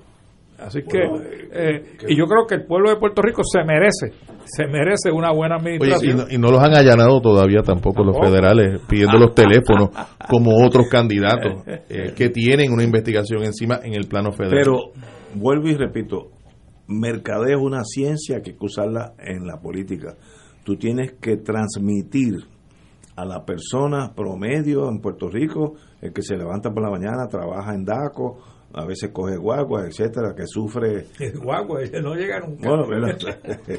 Eh, tú tienes que transmitirle a esa persona cuál es tu mensaje, qué es que esa transición de cuántos años va a ser, más 20 años, en esos años vamos a seguir igual más o menos, etcétera, etcétera. Es que la gente le pierde el miedo porque eh, tú no has ido a la derecha, ustedes no están en ese mundo. Todavía la gente dice, si los americanos nos morimos de hambre, como ¿Qué nos hecho- haríamos sin ella? No, no, pero como un hecho, ¿sabes? Que el, el- el hambruna está, si tú votas independencia. Eso está ahí, en la inconsciencia de más gente de lo que ustedes y- creen. Y, eso no lo sembró el movimiento estadista. No, eso lo fue sembraron los populares. Los populares, sí, eso, eso es cierto. En aquellos años. Marketing. Sí, marketing. ¿Tú qué? Negativo. Aquí el único que ha tenido que. Marketing Pero negativo. eso, eso más que marketing se llama coloniaje. Y es la mentalidad colonial. Eh, Pero y nosotros no podemos sobreponernos a eso y- Fíjate, y, caminar seguro hacia el futuro. Yo recuerdo haber tenido una conversación eh, que si la memoria no me falla fue con Noel Colón. En una ocasión, Buen amigo. desde el punto de vista de que quizás al independentismo lo que le hace falta es la oportunidad de que se convierta en gobierno en un municipio. Y desde esa administración eh, sea, sea el modelo de lo que podría ofrecer el independentismo en la independencia. Entonces yo pienso que eso es así, pero para eso hay que quebrar la estructura eh, política eh, a nivel municipal, donde por ejemplo el alcalde es quien de dedo dice quién va a coger en la papeleta y donde por ejemplo no hay una participación de una representación territorial de los asambleístas y no hay la posibilidad de ir a primarias para competir para un puesto en la legislatura municipal. Por lo tanto, hay que buscar la manera de cómo ir cambiando eh, esas estructuras, porque a lo mejor la alternativa no es empezar de arriba hacia abajo, es de abajo hacia arriba. Oye, ¿tú, tú te imaginas, Alejandro, que, con, que la papeleta municipal no se permitan los emblemas de partido? ¿Qué consecuencias tendría esto? Que, que sean los nombres, el nombre, Nombre del nada candidato, nombre nada más. No, no, o, o que haya participación territorial. Claro, o sea, también sí. por los barrios y los sectores que no la hay ahora mismo. no la hay. Eh, Pero es que el establishment, hasta ahora los dos partidos mayoritarios, no van a dar un tajo para debilitar la posición de fortaleza que ellos tienen ahora. Así que eso... en Pero por, ejemplo, pero por ejemplo, en Vieques se organizó hace, creo que fueron dos elecciones atrás, el Maví. el Maví, que era Movimiento Amplio Viequense, eh, y Maví, pro- o sea, impulsó una candidatura, eh, o candidaturas tanto eh, a, la, a la legislatura municipal, y yo creo que también a, la posición de alcalde, y ganó posiciones desde el punto de vista de la legislatura municipal. Estas cosas, eso- Y entonces, eh, aquí la ley electoral todavía permite que se puedan desarrollar partidos políticos regionales por distritos o municipales. Entonces, hay que inventar, Hay o sea, buscar alternativas de cómo ganar poder político. Y entonces, eh, una opción puede ser, por ejemplo, si estás hablando de Victoria Ciudadana, si estás hablando eh, del PIB, pues tratar de, de- de impulsar eh, una alternativa electoral que le permita acceder al poder municipal y desde el poder municipal ese es el proyecto piloto para demostrarle al país que sí pueden haber cambios eh, en, en nuestra realidad. Pero la primera vez en mi vida que yo oigo esa teoría que me suena lógica es hoy. Por tanto, vuelvo a la cuestión del mercadeo. Eso tiene que venderse para que todo el mundo entienda que eso es posible. Van a elegir miembros municipales, los que ellos escojan, ¿no? Para eso el pueblo es, libre. Pero si tú no proyectas eso, lo que tú acabas de decir ahora, que lo- los mercadees, que la gente entienda, pues votan por el alcalde que sea con los, con los que él nombró, como, como, como es lo que pasa, ¿no? Pero el mejor caso para las minorías es que el ejemplo de los dos partidos de mayoría ha fracasado, la economía está... Se, han, se han ido 600 mil personas en los últimos 10 años. Así es. Eso es un, un- un éxodo, tú sabes. Y el voto íntegro por esos dos partidos se ha ido Se ha ido, reduciendo bueno, significativamente. Y que también significa descontento. Claro. Así que los, los síntomas de cambio están ahí. Vamos a una pausa, son las 18 horas. Fuego Cruzado está contigo en todo Puerto Rico. Aquí la llama se enciende cada tarde a las 5 porque escuchas Radio Paz 810 AM, WKBM San Juan y retransmite en diferido WOROFM Corozal San Juan, la Casa de Fuego Cruzado, el programa de más credibilidad en la radio puertorriqueña.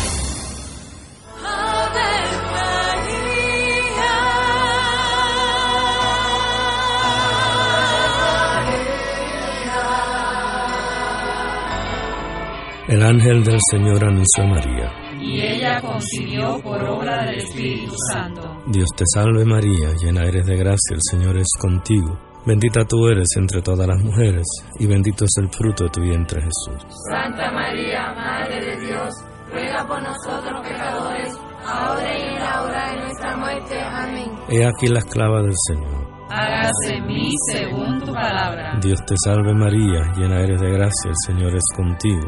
Bendita tú eres entre todas las mujeres, y bendito es el fruto de tu vientre Jesús. Santa María, Madre de Dios, ruega por nosotros pecadores, ahora y en la hora de nuestra muerte. Amén. Y el Verbo se hizo carne. Y habitó entre nosotros. Dios te salve María, llena eres de gracia, el Señor es contigo.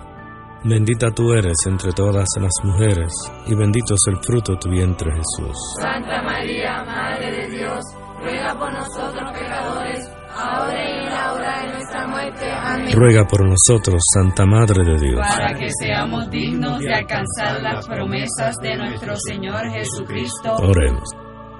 Derrama, Señor, tu gracia sobre nosotros, que por el anuncio del ángel hemos conocido la encarnación de tu Hijo, para que lleguemos por su pasión y su cruz a la gloria de la resurrección, por Jesucristo nuestro Señor. Amén. Gloria al Padre, al Hijo y al Espíritu Santo. Como era en un principio, ahora y siempre, por los siglos de los siglos. Amén.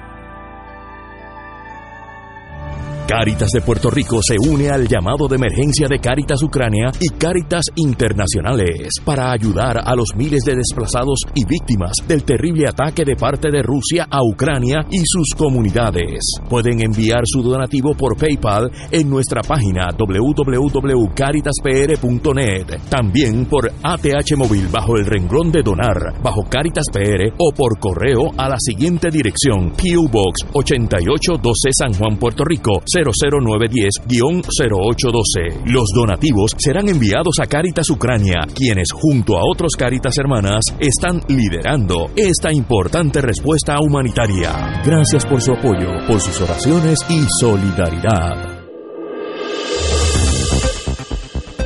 Y ahora continúa Fuego Cruzado. Tocando el tema, y tenemos algo relacionado con el tema anterior, compañero. Mira, yo recibí una notificación el 15, de fecha 15 de marzo, donde el Consejo Ciudadano Nacional del Movimiento Victoria Ciudadana eh, aprobó una resolución que ellos quieren discutir el 24 de marzo a las seis y media en el Colegio de Abogados y Abogadas de Puerto Rico para evaluar los pormenores de la impugnación judicial incluyendo una discusión general sobre el Estado de Derecho vigente para plantear la viabilidad de llevar un pleito donde se declare nulo o inconstitucional la prohibición que hay para las alianzas electorales en el proceso electoral en Puerto Rico. Pues yo creo que eso es un paso importantísimo, porque si se lleva un caso y se establece de que sí existe ese derecho eh, bajo la Constitución en el marco del derecho de asociación, de que se puedan dar alianzas, pues pudiéramos empezar a cambiar el panorama, porque no necesariamente es que todos se integren en una organización, sino que distintas organizaciones puedan postular un mismo candidato o candidata y por lo tanto desde esa perspectiva se concentra el voto de más de una agrupación en una misma y eso le, o sea, en un escenario donde por ejemplo el PIB y Victoria Ciudadana, entre los dos tienen ahí 26% por lo menos del voto. frente a un partido que gobierna con un treinta y pico, pues mira, estamos hablando de, de- de disputa de poder político. Y yo creo que, que hay que aspirar a, a ese poder político y desde el poder político entonces presentar una propuesta transformadora Eso es el eh, al 24, país. dijiste. El 24. Eso es el jueves que viene. Sí. ¿A qué hora? A la...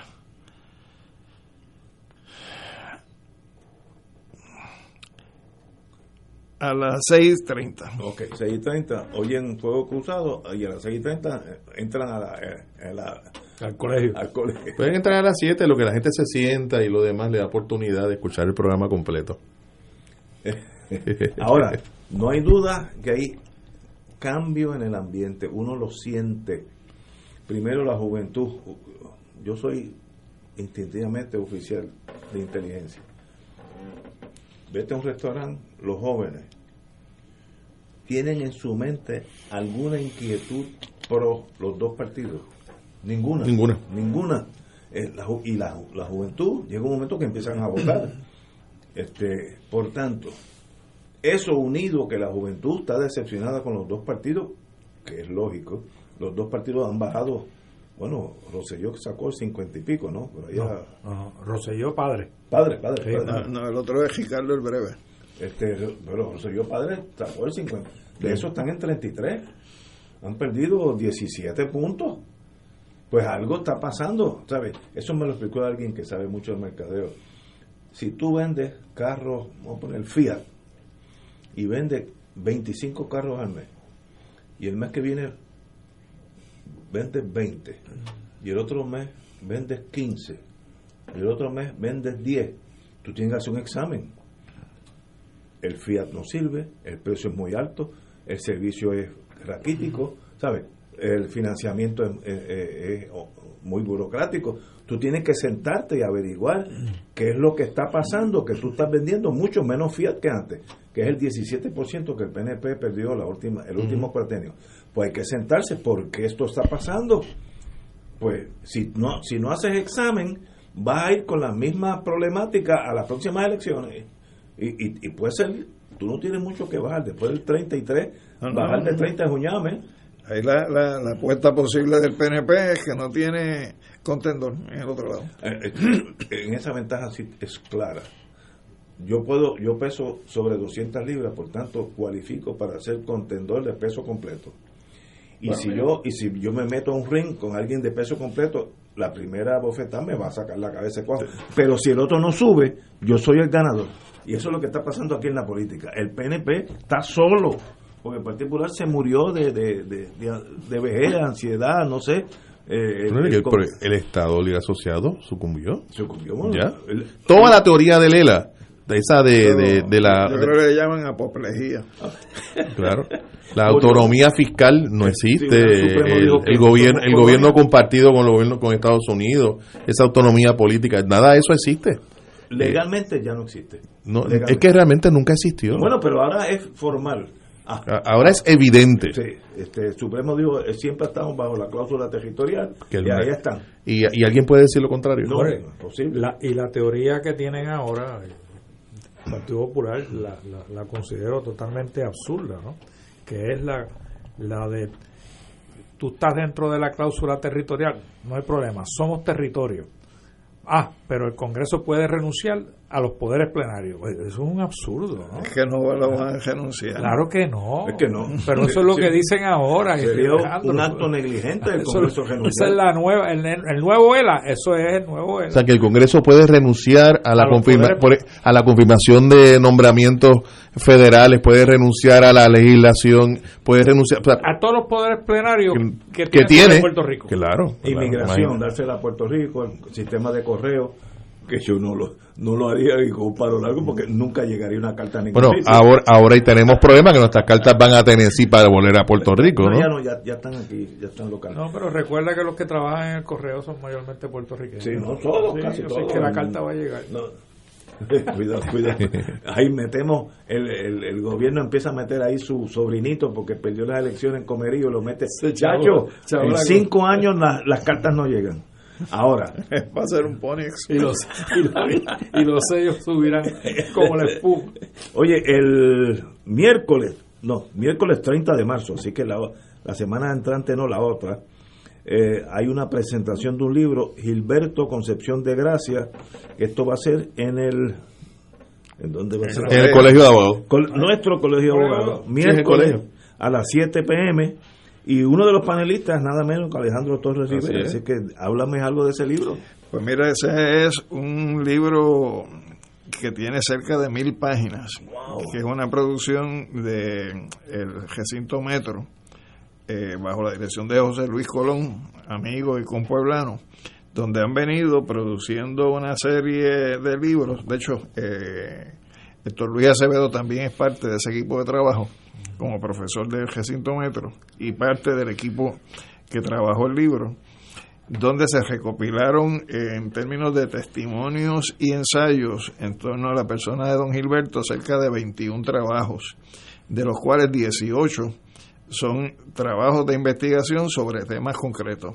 Néstor Duprey tiene, por ejemplo, una entrevista a Rubén Berrío sobre su relación con don Gilberto y tiene otro trabajo adicional, Carlos Rodríguez tiene dos trabajos también enmarcados, pues uno de ellos que es importantísimo, en la defensa que don Gilberto prestó a los soldados del 65 de Infantería que fueron procesados en cortes militares. Eh, yo traté de hacer el análisis de cuál fue el debate antes y el debate después de la aprobación de la ley 600 eh, para tratar de buscar a ver si había habido algún debate al interior del PIB pero no encontré eh, posiciones al interior del PIB, sino posiciones del PIB antes y después hacia el país, hacia, hacia afuera de sus estructuras internas. Y así hay 18 ensayos eh, que están publicados en ese libro y en la presentación. Pues va a estar eh, José Luis como mantenedor o como organizador. Juan Eh, Dalmao. Estaría Juan Dalmao, Carlos Mondríguez y yo. Oye, eso es el 30 de marzo, miércoles, el miércoles entrante no, el próximo a las 7 en el Colegio de Abogados. Y allí el estacionamiento es de cachete y excelente, así que Y si los problemas del aforo ya con- puede entrar la, la cantidad de personas ¿verdad? que, que, No, sentados en el lugar. Bueno, señores, tenemos que ir a una pausa. Vamos a una pausa y regresamos with Crossfire. Fuego Cruzado está contigo en todo Puerto Rico. Fanático del deporte, la mejor información y el mejor análisis lo escuchas los sábados a las 2 de la tarde por Impacto Deportivo con Javier Sabat y el más completo elenco en deportes por Radio Paz 810 AM y en las redes sociales Facebook Impacto Deportivo Radio PR Twitter e Instagram Impacto underscore Deport juntos, impactando el deporte nacional. Fuego Cruzado, el programa de más credibilidad en la radio puertorriqueña, es ahora la tribuna abierta de análisis noticioso, con diversas perspectivas que exploran el trasfondo de lo que acontece a diario y cómo nos afecta. Escucha Ignacio Rivera y sus panelistas invitados de lunes a viernes en Fuego Cruzado en transmisión diferida a las 10 de la noche por Oro 92.5 FM. El Santuario Nacional de Nuestra Señora Madre de la Divina Providencia te invita a la misión cuaresmal 2022, titulada La Familia, Antorcha de la Fe, con el lema Mi familia y yo serviremos al Señor del 29 al 31 de marzo, comenzando a las 6 y 30 de la tarde. Cada día comenzaremos con el rezo del Santo Rosario, seguido de la celebración de la Santa Misa, predicación y adoración del Santísimo. Predicadores Padre Floyd Mercado, vicario de pastoral de la diócesis de Fajardo, Humacao, la doctora Nilda Tarafa y Padre Carlos Grullón, párroco de Nuestra Señora de la Monserrate en Salinas. Trae una foto junto a tu familia y comparte una experiencia que te acercará al Señor. Te esperamos. Info santuariodelaprovidencia.org o al 787-646-9448. Todos los jueves Radio Paz y la Administración del Seguro Social te ofrecen un espacio informativo para orientarte y aclarar todas tus dudas sobre los derechos, requisitos y obligaciones para poder disfrutar de sus beneficios. Plantea tus preguntas por el 787-349-82 y conoce antes que nadie los detalles concernientes a cambios y nuevas regulaciones escuchando todo sobre Seguro Social con Víctor Rodríguez los jueves a las 11 de la mañana por Radio Paz 810 AM. No se pierdan los Juegos del Béisbol Superior AA de Puerto Rico con los Guardianes de Dorado por Radio Paz 810 AM, WERGSport.com y Facebook Live. Este próximo viernes 18 de marzo a las 8 de la noche, Guainabo en Dorado. Escucha, tu dinero seguro, temas legales, financieros, entrevistas, invitados y mucho más. Todos los miércoles a las 4 y 30, tu dinero seguro.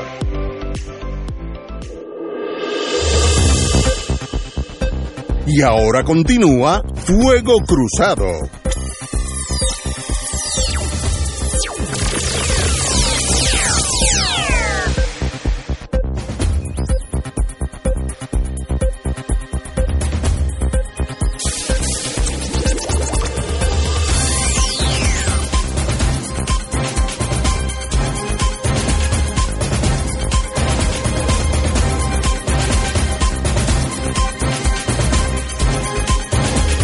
Amigos y amigos, continuamos en un viernes social ya tranquilo entre nosotros. Eh, hay cosas que se dicen en español o en inglés que transmiten otras otros secretos. Página 15, Nuevo Día, eh, la señora comisionada residente indica que la estabilidad es cuestión de tiempo, dice la comisionada. Y voy a leer porque ahí hay eh, la, la trinchera donde ella cayó, hasta ahí dice. Ante aliados latinos, ante aliados latinos, la comisionada Jennifer González subrayó ayer que está 100% convencida de que Puerto Rico será un estado, pero que es cuestión la cuestión es cuándo vamos a esperar para que esto suceda.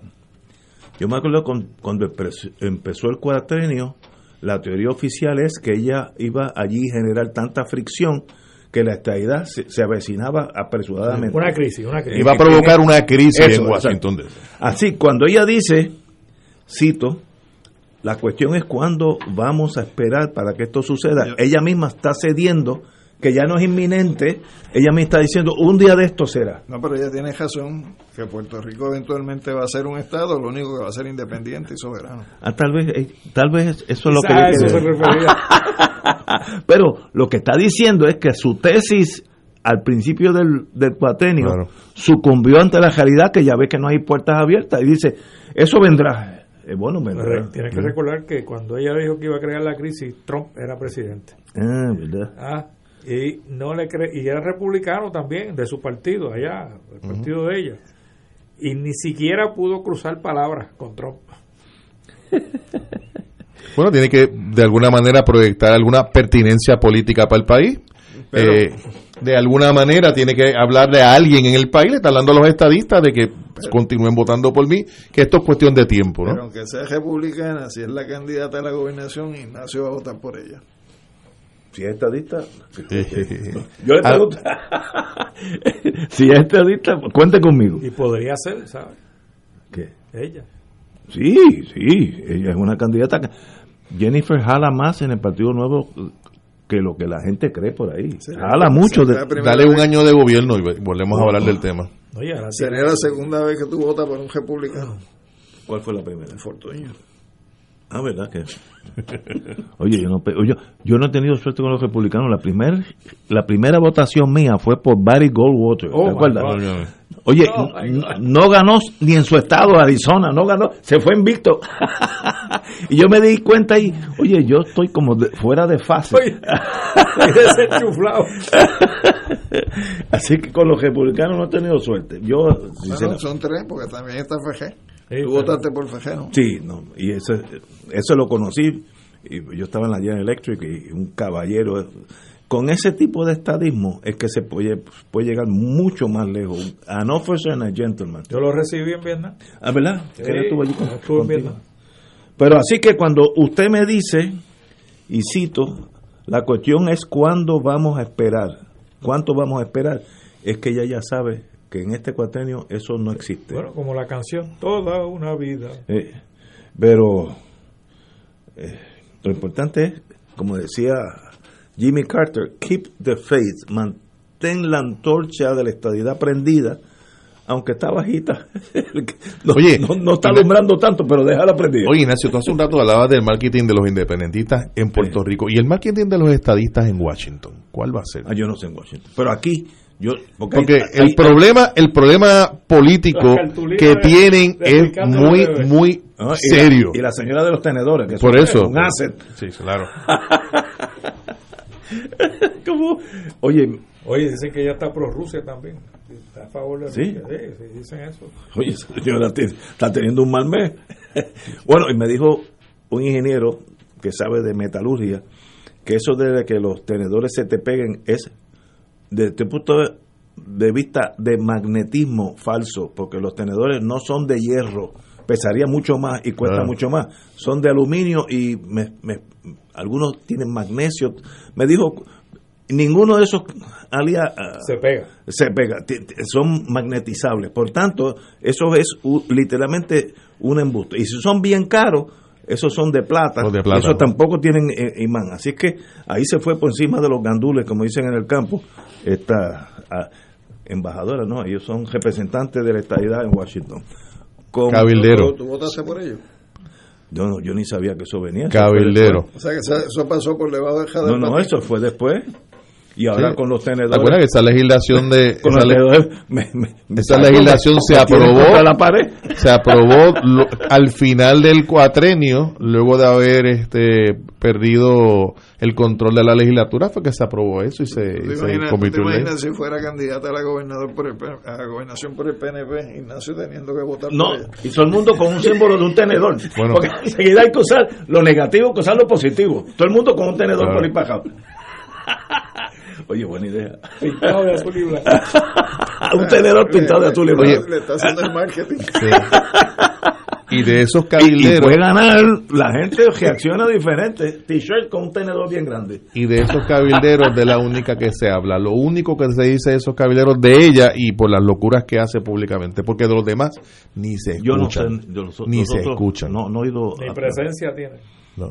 Pero, Pero- co- pero cobran. Cobra 90 mil billetes. Ok, pero mira. Ah, eh, pregunta, la- hay que preguntarle a Pierluisi si los incluyó en el presupuesto. Ah, no, esos están de calle. Esos están de calle. Esto te lo puedo averiguar. Eso no hay que analizarlo, eso están ahora. De verdad, esa gente tiene un rol que no sea el sueldo que ganan, y eso pues yo no los critico. Eh, Estados Unidos está en una batalla actual, primero económica, el COVID, y ahora Rusia-Ucrania. ¿Ustedes creen que hay espacio para hablar de la estadía en Puerto Rico? Aunque fueran de buena fe y tuvieran acceso a los senadores, que no lo tienen, de paso, no lo tienen. Pero van a decir que sí. Este es el momento de ir allí a cabildear por la estadía. Y Estados Unidos le acaba de pasar ayer 800 millones en armas bélicas a Ucrania. Ayer, estamos hablando. O sea, tú tienes que medir cuándo jalar el gatillo. Y esto es una, una es una locura, no, no sé ni cómo describirla. Este, Bueno, y- yo creo que no es complicado, Ignacio. En Estados Unidos no hay interés por la estabilidad de Puerto Rico, punto. No, eso, eso sí. Esto es tan sencillo No, como no. eso. El- y entre más suba en el círculo de poder, menos interés hay. y con cuatro o cinco payasos allí, peor. Porque entonces pones en ridículo el el estatus de estadidad. Es peor. Esa gente hace más daño que bien. Y eso no te deprime. Sí, me- yo estoy deprimido este año. no veo. Bueno, don don don, ay, don Luis Aferré, que en paz descanse, te lo digo, un caballero. Lo único que tengo de él es buenos recuerdos. Me dijo una, una vez a mí, yo era mucho más joven, me dijo, antes que tú mueras, tú vas a vivir en Puerto Rico, Estado 51. Sí, Así que que se avance, decía- que, avance, que, sí, Pero- ah, ¿verdad? pero- Me lo decía, que avance porque yo me estoy llegando al final de era, era un, cre- un creyente genuino en la entiendo, claro, ¿no? por supuesto. Ricardo el Breve dijo que él iba a ser el último gobernador de la Sí, colonia. también, también. Y hemos tenido ya dos después de él. no hemos tenido suerte. Pero la, la- el farol, el lighthouse, sigue prendido, así que siempre se apunta hacia Alejandría. El faro. El faro. ¿verdad? Bueno, pues señores, ese, la comisionada dice, la cuestión es cuándo vamos a esperar. Pues por ahora que avance, porque yo no llego tanto. Pero muy bien, vamos a una pausa, amigos. Casi las seis y media. Fuego Cruzado está contigo en todo Puerto Rico. Acompáñanos al retiro virtual de Cuaresma, Tiempo de Conversión y Paz. Sábado 19 de marzo, desde la una de la tarde.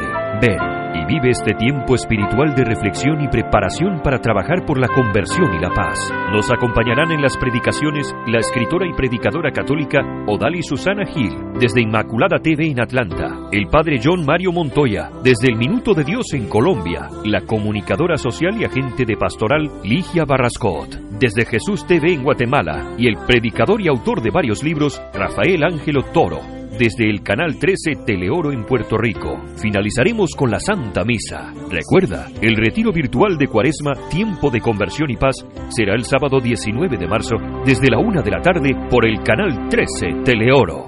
2.6 millones de autos en Puerto Rico. Algunos de ellos con desperfectos. Autocontrol. Tu carro. Tu mundo. Tu mundo. Tu mundo. Ahora, de 12 del mediodía a 3 de la tarde. Por Radio Paz 810 AM y Radio Paz 810.com. Despierta con la gracia de Dios iluminando el sendero y responde al llamado de congregarnos en su nombre cuando el sol despunta en el Santuario Nacional de Nuestra Señora, Madre de la Divina Providencia, tempranito en la mañana, el sábado 2 de abril.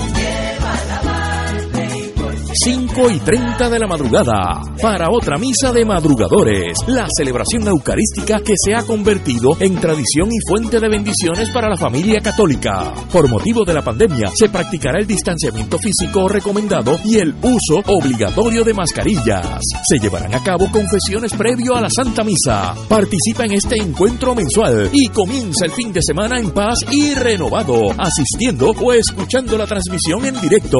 Misa de madrugadores por Radio Paz 810 AM o Radio Paz 810.com y Oro 92.5 o Radio Oro FM.com. Info santuario de la providencia.org 787-646-9448.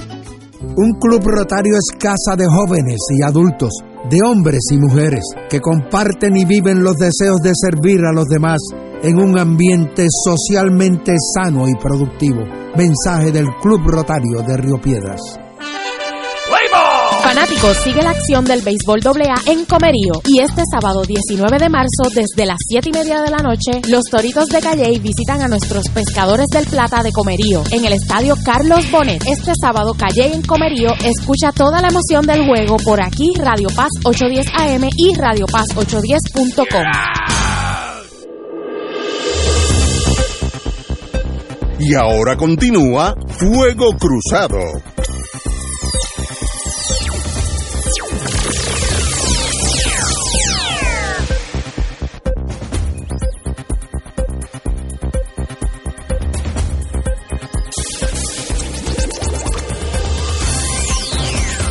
Regresamos a Fuego Cruzado. Hay una noticia que no nos sorprende después de todo lo que hemos analizado.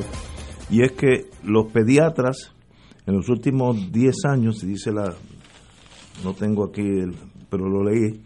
Se han ido casi la mitad de los pediatras, se han ido de Puerto Rico. Una cosa que suena casi incomprensible. Eh, en solo 11 años, la cifra se ha reducido a la mitad por el retiro de algunos y la fuga de talento al exterior. Eso es inconcebible. ¿Cuántos países del mundo han perdido la mitad de sus pediatras en los últimos 11 años? Yo, yo diría que ninguno. ¿Y por qué? Porque la economía es, esto es fracasada. Sí, y como ellos tienen ausencia, eh, eh, la, la- la ventaja de moverse geográficamente y se pueden ir Argentina, Canadá, Bulgaria, lo que sea, porque la pediatría es la misma en todos los sitios. Así que eh, eh, es difícil retener gente con ese tipo de talento, igual que los ingenieros, etcétera, etcétera. Compañeros. El caso de los médicos es más crítico porque De la misma manera que cuando tú terminas derecho, terminas con unas deudas de los préstamos.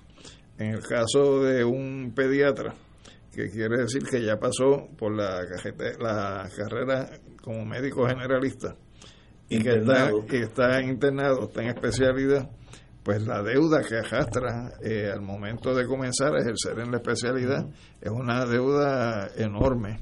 Y si tú tienes un país que está precarizado desde el punto de vista de la capacidad de la gente para pagar servicios, si tú tienes un país donde la mayor parte de las compañías aseguradoras, o sea, no son eh, compañías que realmente eh, honran eh, lo que debe ser el costo de los servicios de los médicos, pues tienen otras opciones y en muchas ocasiones eh, se van a otra jurisdicción y se ganan tres cuatro veces lo que podrían estar ganándose aquí. Entonces, eso que se refleja en la prensa sobre los pediatras es lo mismo con relación a otras especialidades en la medicina. eh, no, y es, es un reflejo de la economía, y yo no culpo a los médicos tampoco. Eh, la vida es como es, y, y si te ofrecen allá en Mississippi, en Oklahoma, médicos con la práctica que llevan aquí, que es intensiva, son de primera clase. Y no olvides que en Estados Unidos la población de habla hispana ha ido creciendo significativamente eh, y en muchos lugares pues eh, desean tener un profesional de la medicina, un pediatra que hable español, porque hay una gran población hispana Sí. en, en el, en el sitio. Eh, yo creo que aquí en el elemento central, que es el económico, tiene mucho que ver con, con los planes médicos y la manera en que los planes médicos compensan a los, a los médicos en el país, lo que le pagan. eh, para ganar una cantidad significativa tienes que tener un volumen extraordinario. Eh, y para colmo, el plan médico inclusive interviene en, tu, en el análisis que hace el médico de las enfermedades de sus pacientes, eh, negándole de el, el- el acceso a medicamentos. A, la, a la luz del plan médico ese medicamento no es y tiene que ser otro. Eh, y además que, que ciertamente el- la paga es muy reducida. Eh, esto no va no va a mejorarse en el corto en el, en el mediano plazo ni el largo plazo de Puerto Rico y como bien señala es representativo de la crisis que vive Sí, el país, la crisis todo. económica. Eh, ¿Cuántos ingenieros que se gradúan de Puerto Rico tienen plaza si quisieran quedarse? Muy Muy poco. Muy poco. Y mira los salarios en el gobierno, no no son salarios atractivos tampoco.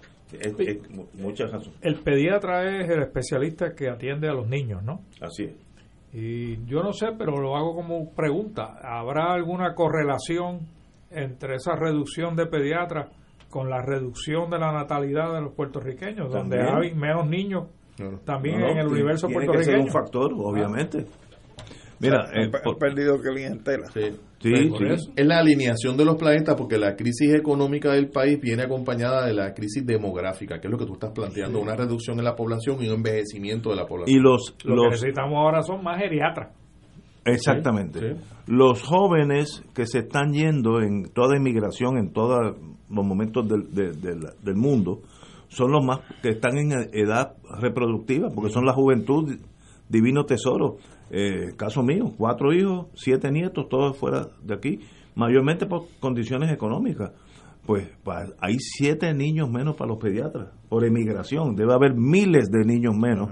Y eso pues afecta afecta a todos. Pero, Puerto pero lo que Carlos también menciona, yo creo que es importante, y es que eh, los planes médicos También. este realmente, o sea, son, son para adentro, para ellos, o sea, no le sueltan este realmente dinero a los médicos y, y cuando lo sueltan es con atraso, eh, tienen muchas complicaciones que no las tienen Bueno, en otros sitios. Eso es una queja que el señor, este, el doctor Víctor Ramos, El eh, presidente de la- presidente de la- de los- del colegio, ¿no? Del colegio médico, que es pediatra, por cierto. Sí, que es pediatra. Eh, Y- y eso es una queja que siempre él, obviamente, está exponiendo en los medios y bastante bastante que expone en los medios sobre Oye. la práctica de, la, de, la, de, la, de la- de las compañías de seguros. Y, y las oficinas médicas tienen que emplear a, a una persona encargada solamente de la facturación, porque esa facturación Eso es una ciencia. Es una ciencia en sí misma y si no se factura dentro de los términos eh, que establece el plan médico, tampoco le pagan. Y, y los seguros que tienen que pagar los médicos también tienen un costo elevadísimo. Pero mira, fíjate, noticias chocantes una con otra. El Departamento de Desarrollo Económico eh, están invitando a personas en busca de empleo, particularmente en la zona sur de Puerto Rico, a una feria de reclutamiento que se lleva a cabo el próximo 30 de marzo en el Hotel Ponce Hilton, en un país donde la participación laboral es 40, por, 40 y pico de por ciento, 45. 41. Y en, el 41. Sur, y en el sur debe ser menos, porque eso es de las áreas más deprimidas de Puerto Exacto. Rico, es el sur de Puerto Rico. Pues están haciendo una, una feria de empleo y lo- las ferias que han, por lo menos en el norte, que han llevado a cabo, lo sorprendente es la poca gente que ha ido a entrevistarse.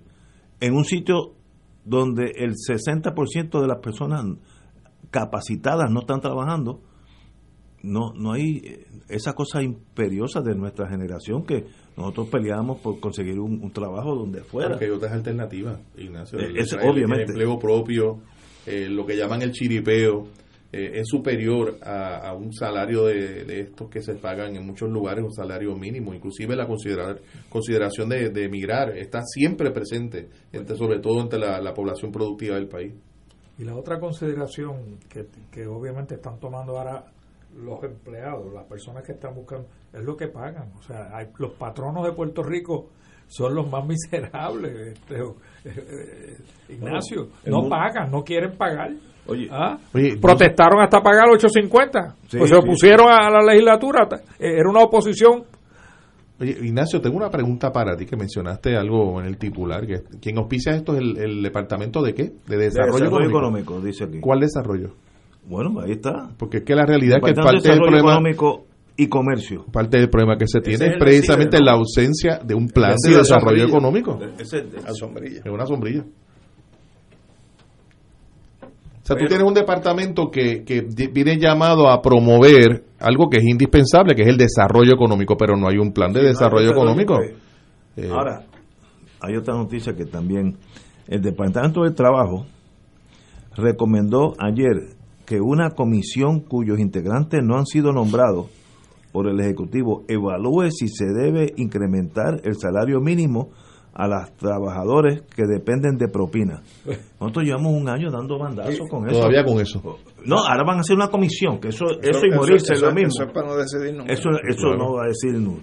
Y sencillamente, si, si nosotros no podemos tomar una de- determinación, el Departamento del Trabajo, pues mira, se quedan como están, una opción, vamos a subirle tanto ahora y tanto después, otra opción, pero el no decidir demuestra una actitud de abandono de sus funciones. Decídanse, esto no es tan difícil. Yo, yo con un economista, Sergio Marzuaya, el que ustedes quieran, en un mes yo sé lo que hay que hacer y se toma decisión, o se queda igual, pero decidan, jalen el gatillo de la vida, si no se quedan navegando con esta comisión que todavía no ha sido ni nombrada. Ni nombrada. Así que no, no existirá. El problema no puede ser la alternativa al problema y la solución al problema. Y, y este es el secretario del trabajo. ¿Ah? Este es el de trabajo. sí. Ese es el secretario del trabajo, que se supone, que se supone, según la última vez que yo leí la, la ley habilitadora del departamento, que es la que promociona o protege el bienestar de los trabajadores. De los ¿no? trabajadores. Y no tiene una posición sobre si hay que pagarle más de 2 dólares 13 centavos a los meseros del país. Quien es Ah. alcalde de San Juan hoy fue secretario del Se Trabajo. promovió la ley y 7. Fue que instrumentó la ley Ah, 7 entonces- para votar empleados públicos cuando esa no es un área que le compete al secretario Tampoco, del Trabajo. sí, porque- ahí era una estructura bajo la ley 184, que es la que tiene que ver con el empleo público. Pero también cuando Ricardo el Breve aprueba la ley 4, que es la contrarreforma laboral, quien se encargó de estructurarla era un secretario del trabajo que venía del bufete de la Junta de Control Fiscal. Y cuando se fue ese, trajeron una secretaria del trabajo del, Del mismo bufete. bufete de la Junta de Control Fiscal. Así que eso, eso dice mucho de cuál es eh, la función que se le ha venido adjudicando al secretario O sea, del Trabajo. que él toma la posición de los patronos. Entonces, hay que recordar que cada vez que tú das una propina, tú das una propina, tú das una propina, tú estás subsidiando al patrono. Claro. ¿Ah? El, No, man- el mantengo del patrón. claro. Claro. Entonces, eh, esos patronos, el líder de esos patronos, está en contra de que se le suba el sueldo a los, a los, a los A meseros. mí lo que me desespera es la falta, eh, el tomar una decisión, la que sea. El- el- a fin de cuentas, el capitán de la nave es Pierluisi. Así que el secretario de Trabajo tiene que decir, mire, gobernador, mi posición es esta. Lo, lo hago públicamente, la que sea. Pues se quedan como están, le vamos a reducir, le vamos a subir. Para eso usted es secretario. Ahora el gobernador dice, sí, échalo para adelante, se echa para adelante. Pero los- esta, este vacío de decisión es algo... El gobernador le dijo, mantente neutral ahí. Eso, eso es el, Pues está haciendo un buen trabajo. O sea, el, el- el barco va a la deriva. Así, no. Tú tienes que tomar decisiones en la vida. Oye, cuando, cuando, es una, cuando es una necesidad de un negocio, pues se dan incentivos. Oh. Pero cuando se brea con trabajadores agrícolas o del sector este de los restaurantes, eh, se nombran comisiones. Eh, y luego hay una queja de que aquí no hay personas disponibles a trabajar en el campo, ni tampoco ir a esas ferias de empleo. Pues por supuesto, si la situación de bajos salarios explica perfectamente el deseo de muchos de no entrar en esa industria. Una- ahora, ustedes han dicho algo que yo, no me había fijado en ello. El rol del secretario del Trabajo es para los trabajadores. Eso era Lo- así hasta lo- que llegó eh, José Yo Padre. ¿sí? Porque antes era Departamento del Trabajo Y a Humanos. partir de José Yo Padre es Departamento del Trabajo y Recursos Humanos. Y el enfoque de Recursos Humanos es de la gerencia. Departamento del Trabajo es el enfoque de- laboral. Veo. Y entonces, eh, a partir de Doña Aura, que fue la que eh, nombraron secretaria del Trabajo en aquel momento, empezaron a cambiar los enfoques en el departamento. Pero es que el patrono, por lo regular, no necesita mucha ayuda porque tiene el sartén por el mango. Por eso, pero es Déjenlo Departamento del Trabajo y Recursos Humanos. Este, bajo la teoría que si yo ayudo, eh, la, la trickle down economics, bajo Reagan, si yo si yo ayudo al, al patrono, ese va a generar más empleo. Esa- esa es la te- Se llaman el supply side economics Sí, también. sí, de, de Ronald Reagan. el- el- siguen los Reaganomics. Y el patrono dijo, pero espérate, yo me voy a quedar con la, con la mayor parte de esto.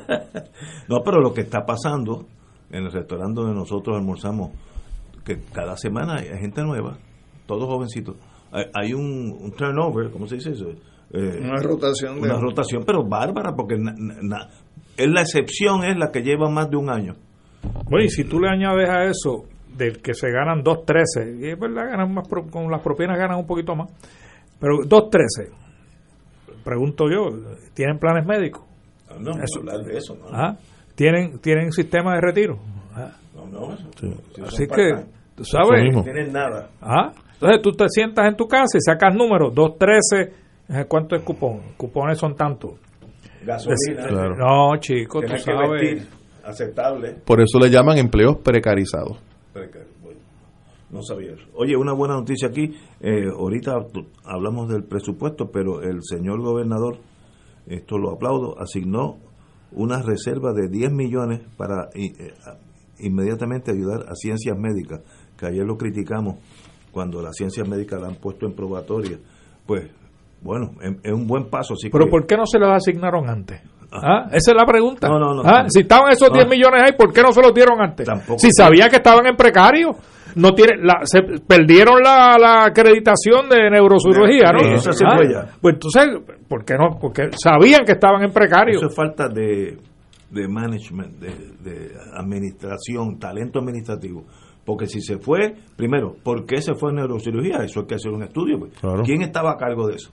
Y segundo, si pasó en neurocirugía y en pedi- pediatría, cirugía, va- vamos a chequear todo, a ver si el, si el barco está haciendo agua por otros lados, pero nada. No, el, el barco le ha sacado 400 millones de agua Sí, sí. al presupuesto de la universidad y ciencias médicas es parte de la. Universidad de Puerto Rico. Sí, pero hay, hay cosas que tienen prioridad. Pues, por supuesto. Si ciencias médicas Si la educación se pone como un servicio esencial, tienes que cortar en otro sitio. Fíjate. Eh, si tú recuerdas, parte del, de- del debate inicial en relación con Promesa y la Junta era la identificación de esos servicios esenciales. Y se insistía en ello precisamente para que cuando viniera el recorte a esos servicios esenciales se les diera una protección, lo que no ocurrió. Pero fíjate, si estamos preocupados porque estamos perdiendo pediatras, ¿ah? ¿quién es el que produce los pediatras? No es el recinto de ciencias médicas. Pues si, si ciencias médicas cierra, no vamos a tener médicos, punto. No, no, sí, ¿Ah? sí. Por eso, esos muchachos jóvenes que yo los veo de vez en cuando en el condominio hay varios que se la pasan estudiando. Mañana van a ser nuestros doctores. Y si no, vamos a estar nosotros a expensas de, de irnos a, a recibir tratami- tratamientos médicos a Miami. Porque no, no, esa es la realidad. Prioridad, y yo no estoy diciendo que eso es una, una regla sacra, que todas las facultades tienen que tener el mismo presupuesto. Hay algunas que tú, tú puedes reducirlo, otras, pero hay unas que son intocables. La medicina es la salud del pueblo. Oye, ¿tú recuerdas No, no, no hay que analizar más nada. Hace unos años aquí se hablaba de un tu- turismo médico. ¿Ustedes recuerdan? Sí. esto? Y de momento de la propuesta del turismo médico pasamos a la crisis de la ausencia de médicos en el país. Sí, O sea, eso denota lo que eh, está sucediendo en Puerto Rico. El turismo era one way, Sí. para afuera. Sí. Pero tú sabes que un amigo mío, eh, lo conocí, doctor puertorriqueño, eh, tiene o- es parte de, de un hospital especializado en tu- turismo médico en Costa Rica. en Cuba. Ahí en Cuba también, pero en Costa Y en Rica. Colombia eh, también hay. o sea, así que esa idea nosotros todavía hemos- no hemos dado un tajo y ya Costa Rica tiene todo en inglés porque el turismo es en inglés. ¿sabes? Pero alguien en Costa Eh, Rica pensó. Eso te recuerda el puerto de Ponce. Ah, ¿verdad? Igual. Churumba. ¿ah? No, no, el puerto. Churumba, gracias a Dios, que lo, lo quería, lo- lo quería. pero murió, Pero murió. Pero el puerto de Ponce. El Centro Comprensivo de Cáncer. No pasa nada con el, con el puerto Nada, de Ponce. nada, Nada. nada. ¿Ah? Y es uno de los puertos con mayor calado que, que tiene en Estados Unidos. Tiene 50 pies de calado.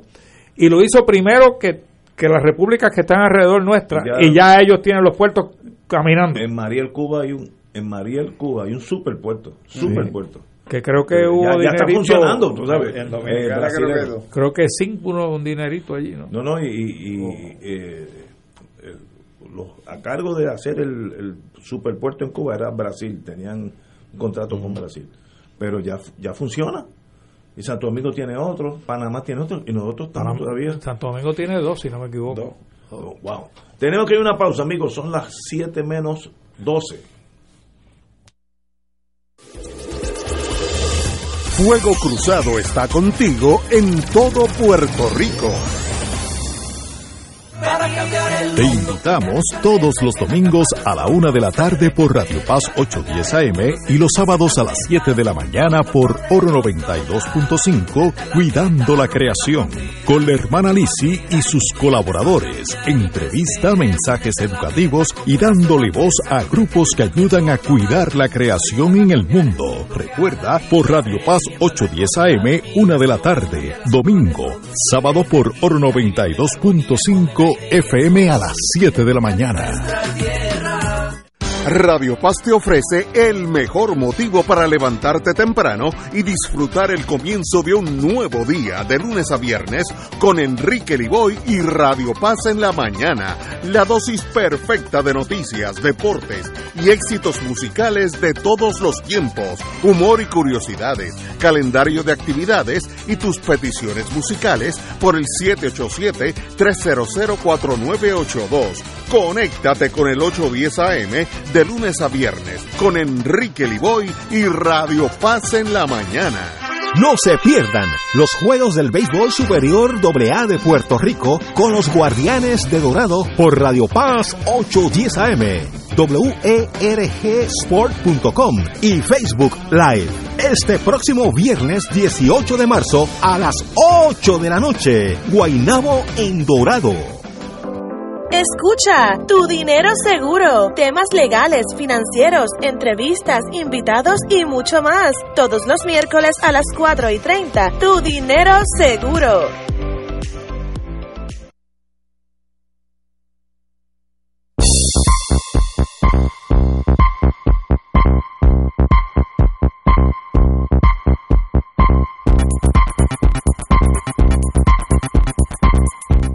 Bien atrás, la revisión de la pensión alimentaria.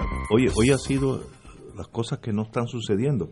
Eh, la última revisión fue en el 2004, eh, a ocho años de haber incumplido con la revisión de las guías, porque pasamos unas guías y pensamos que eso se hacía solo.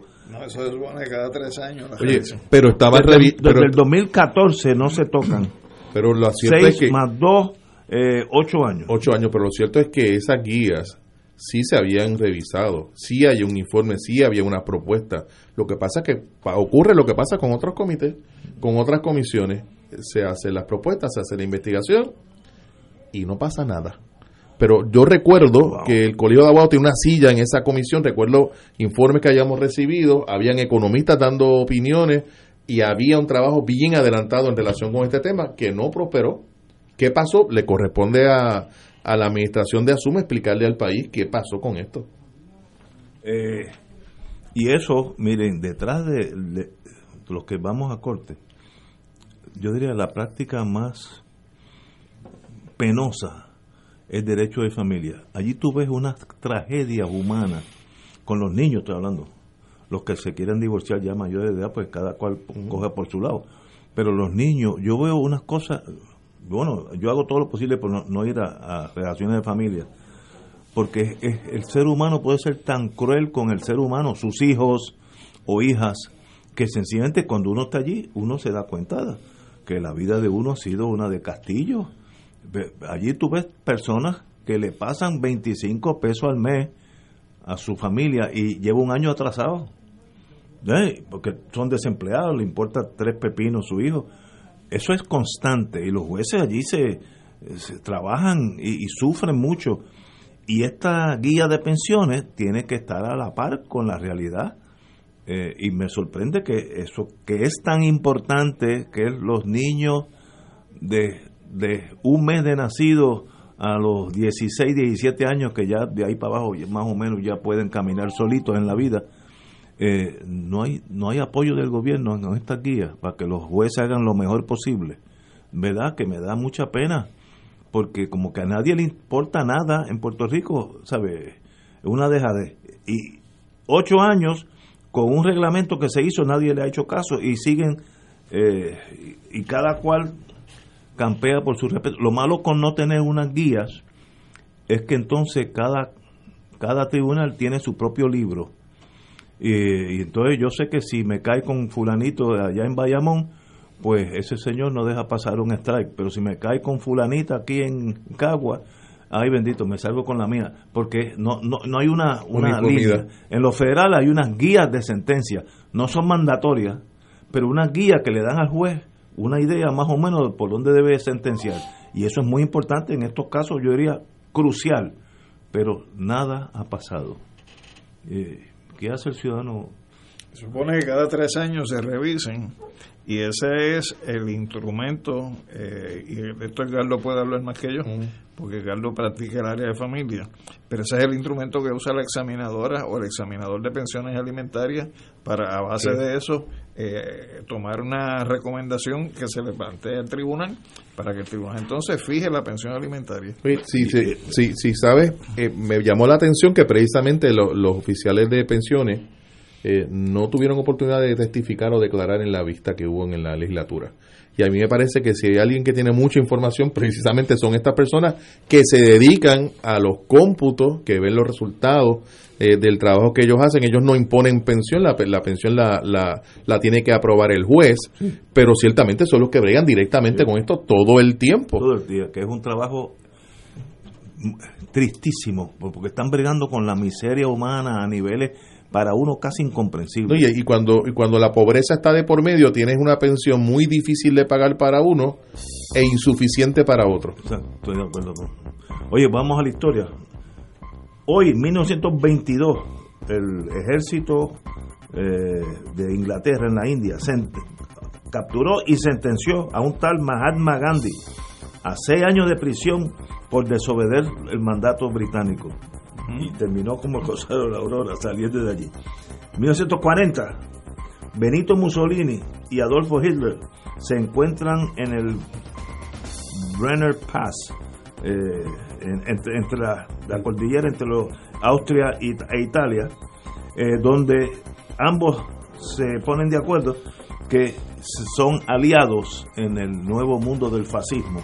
Así que desde 1940 son trabajaban unidos y terminó también como Rosario de la Aurora. De hecho, trabajaron unidos antes sin hacer ese pacto en España. Cada Sí, uno, allá cada ayudaron- uno cayendo ayudaron a- a, la República. Ayudaron al generalísimo. Al generalísimo Francisco Franco. Y Bahamonde. Señores, Hasta el lunes, amigos.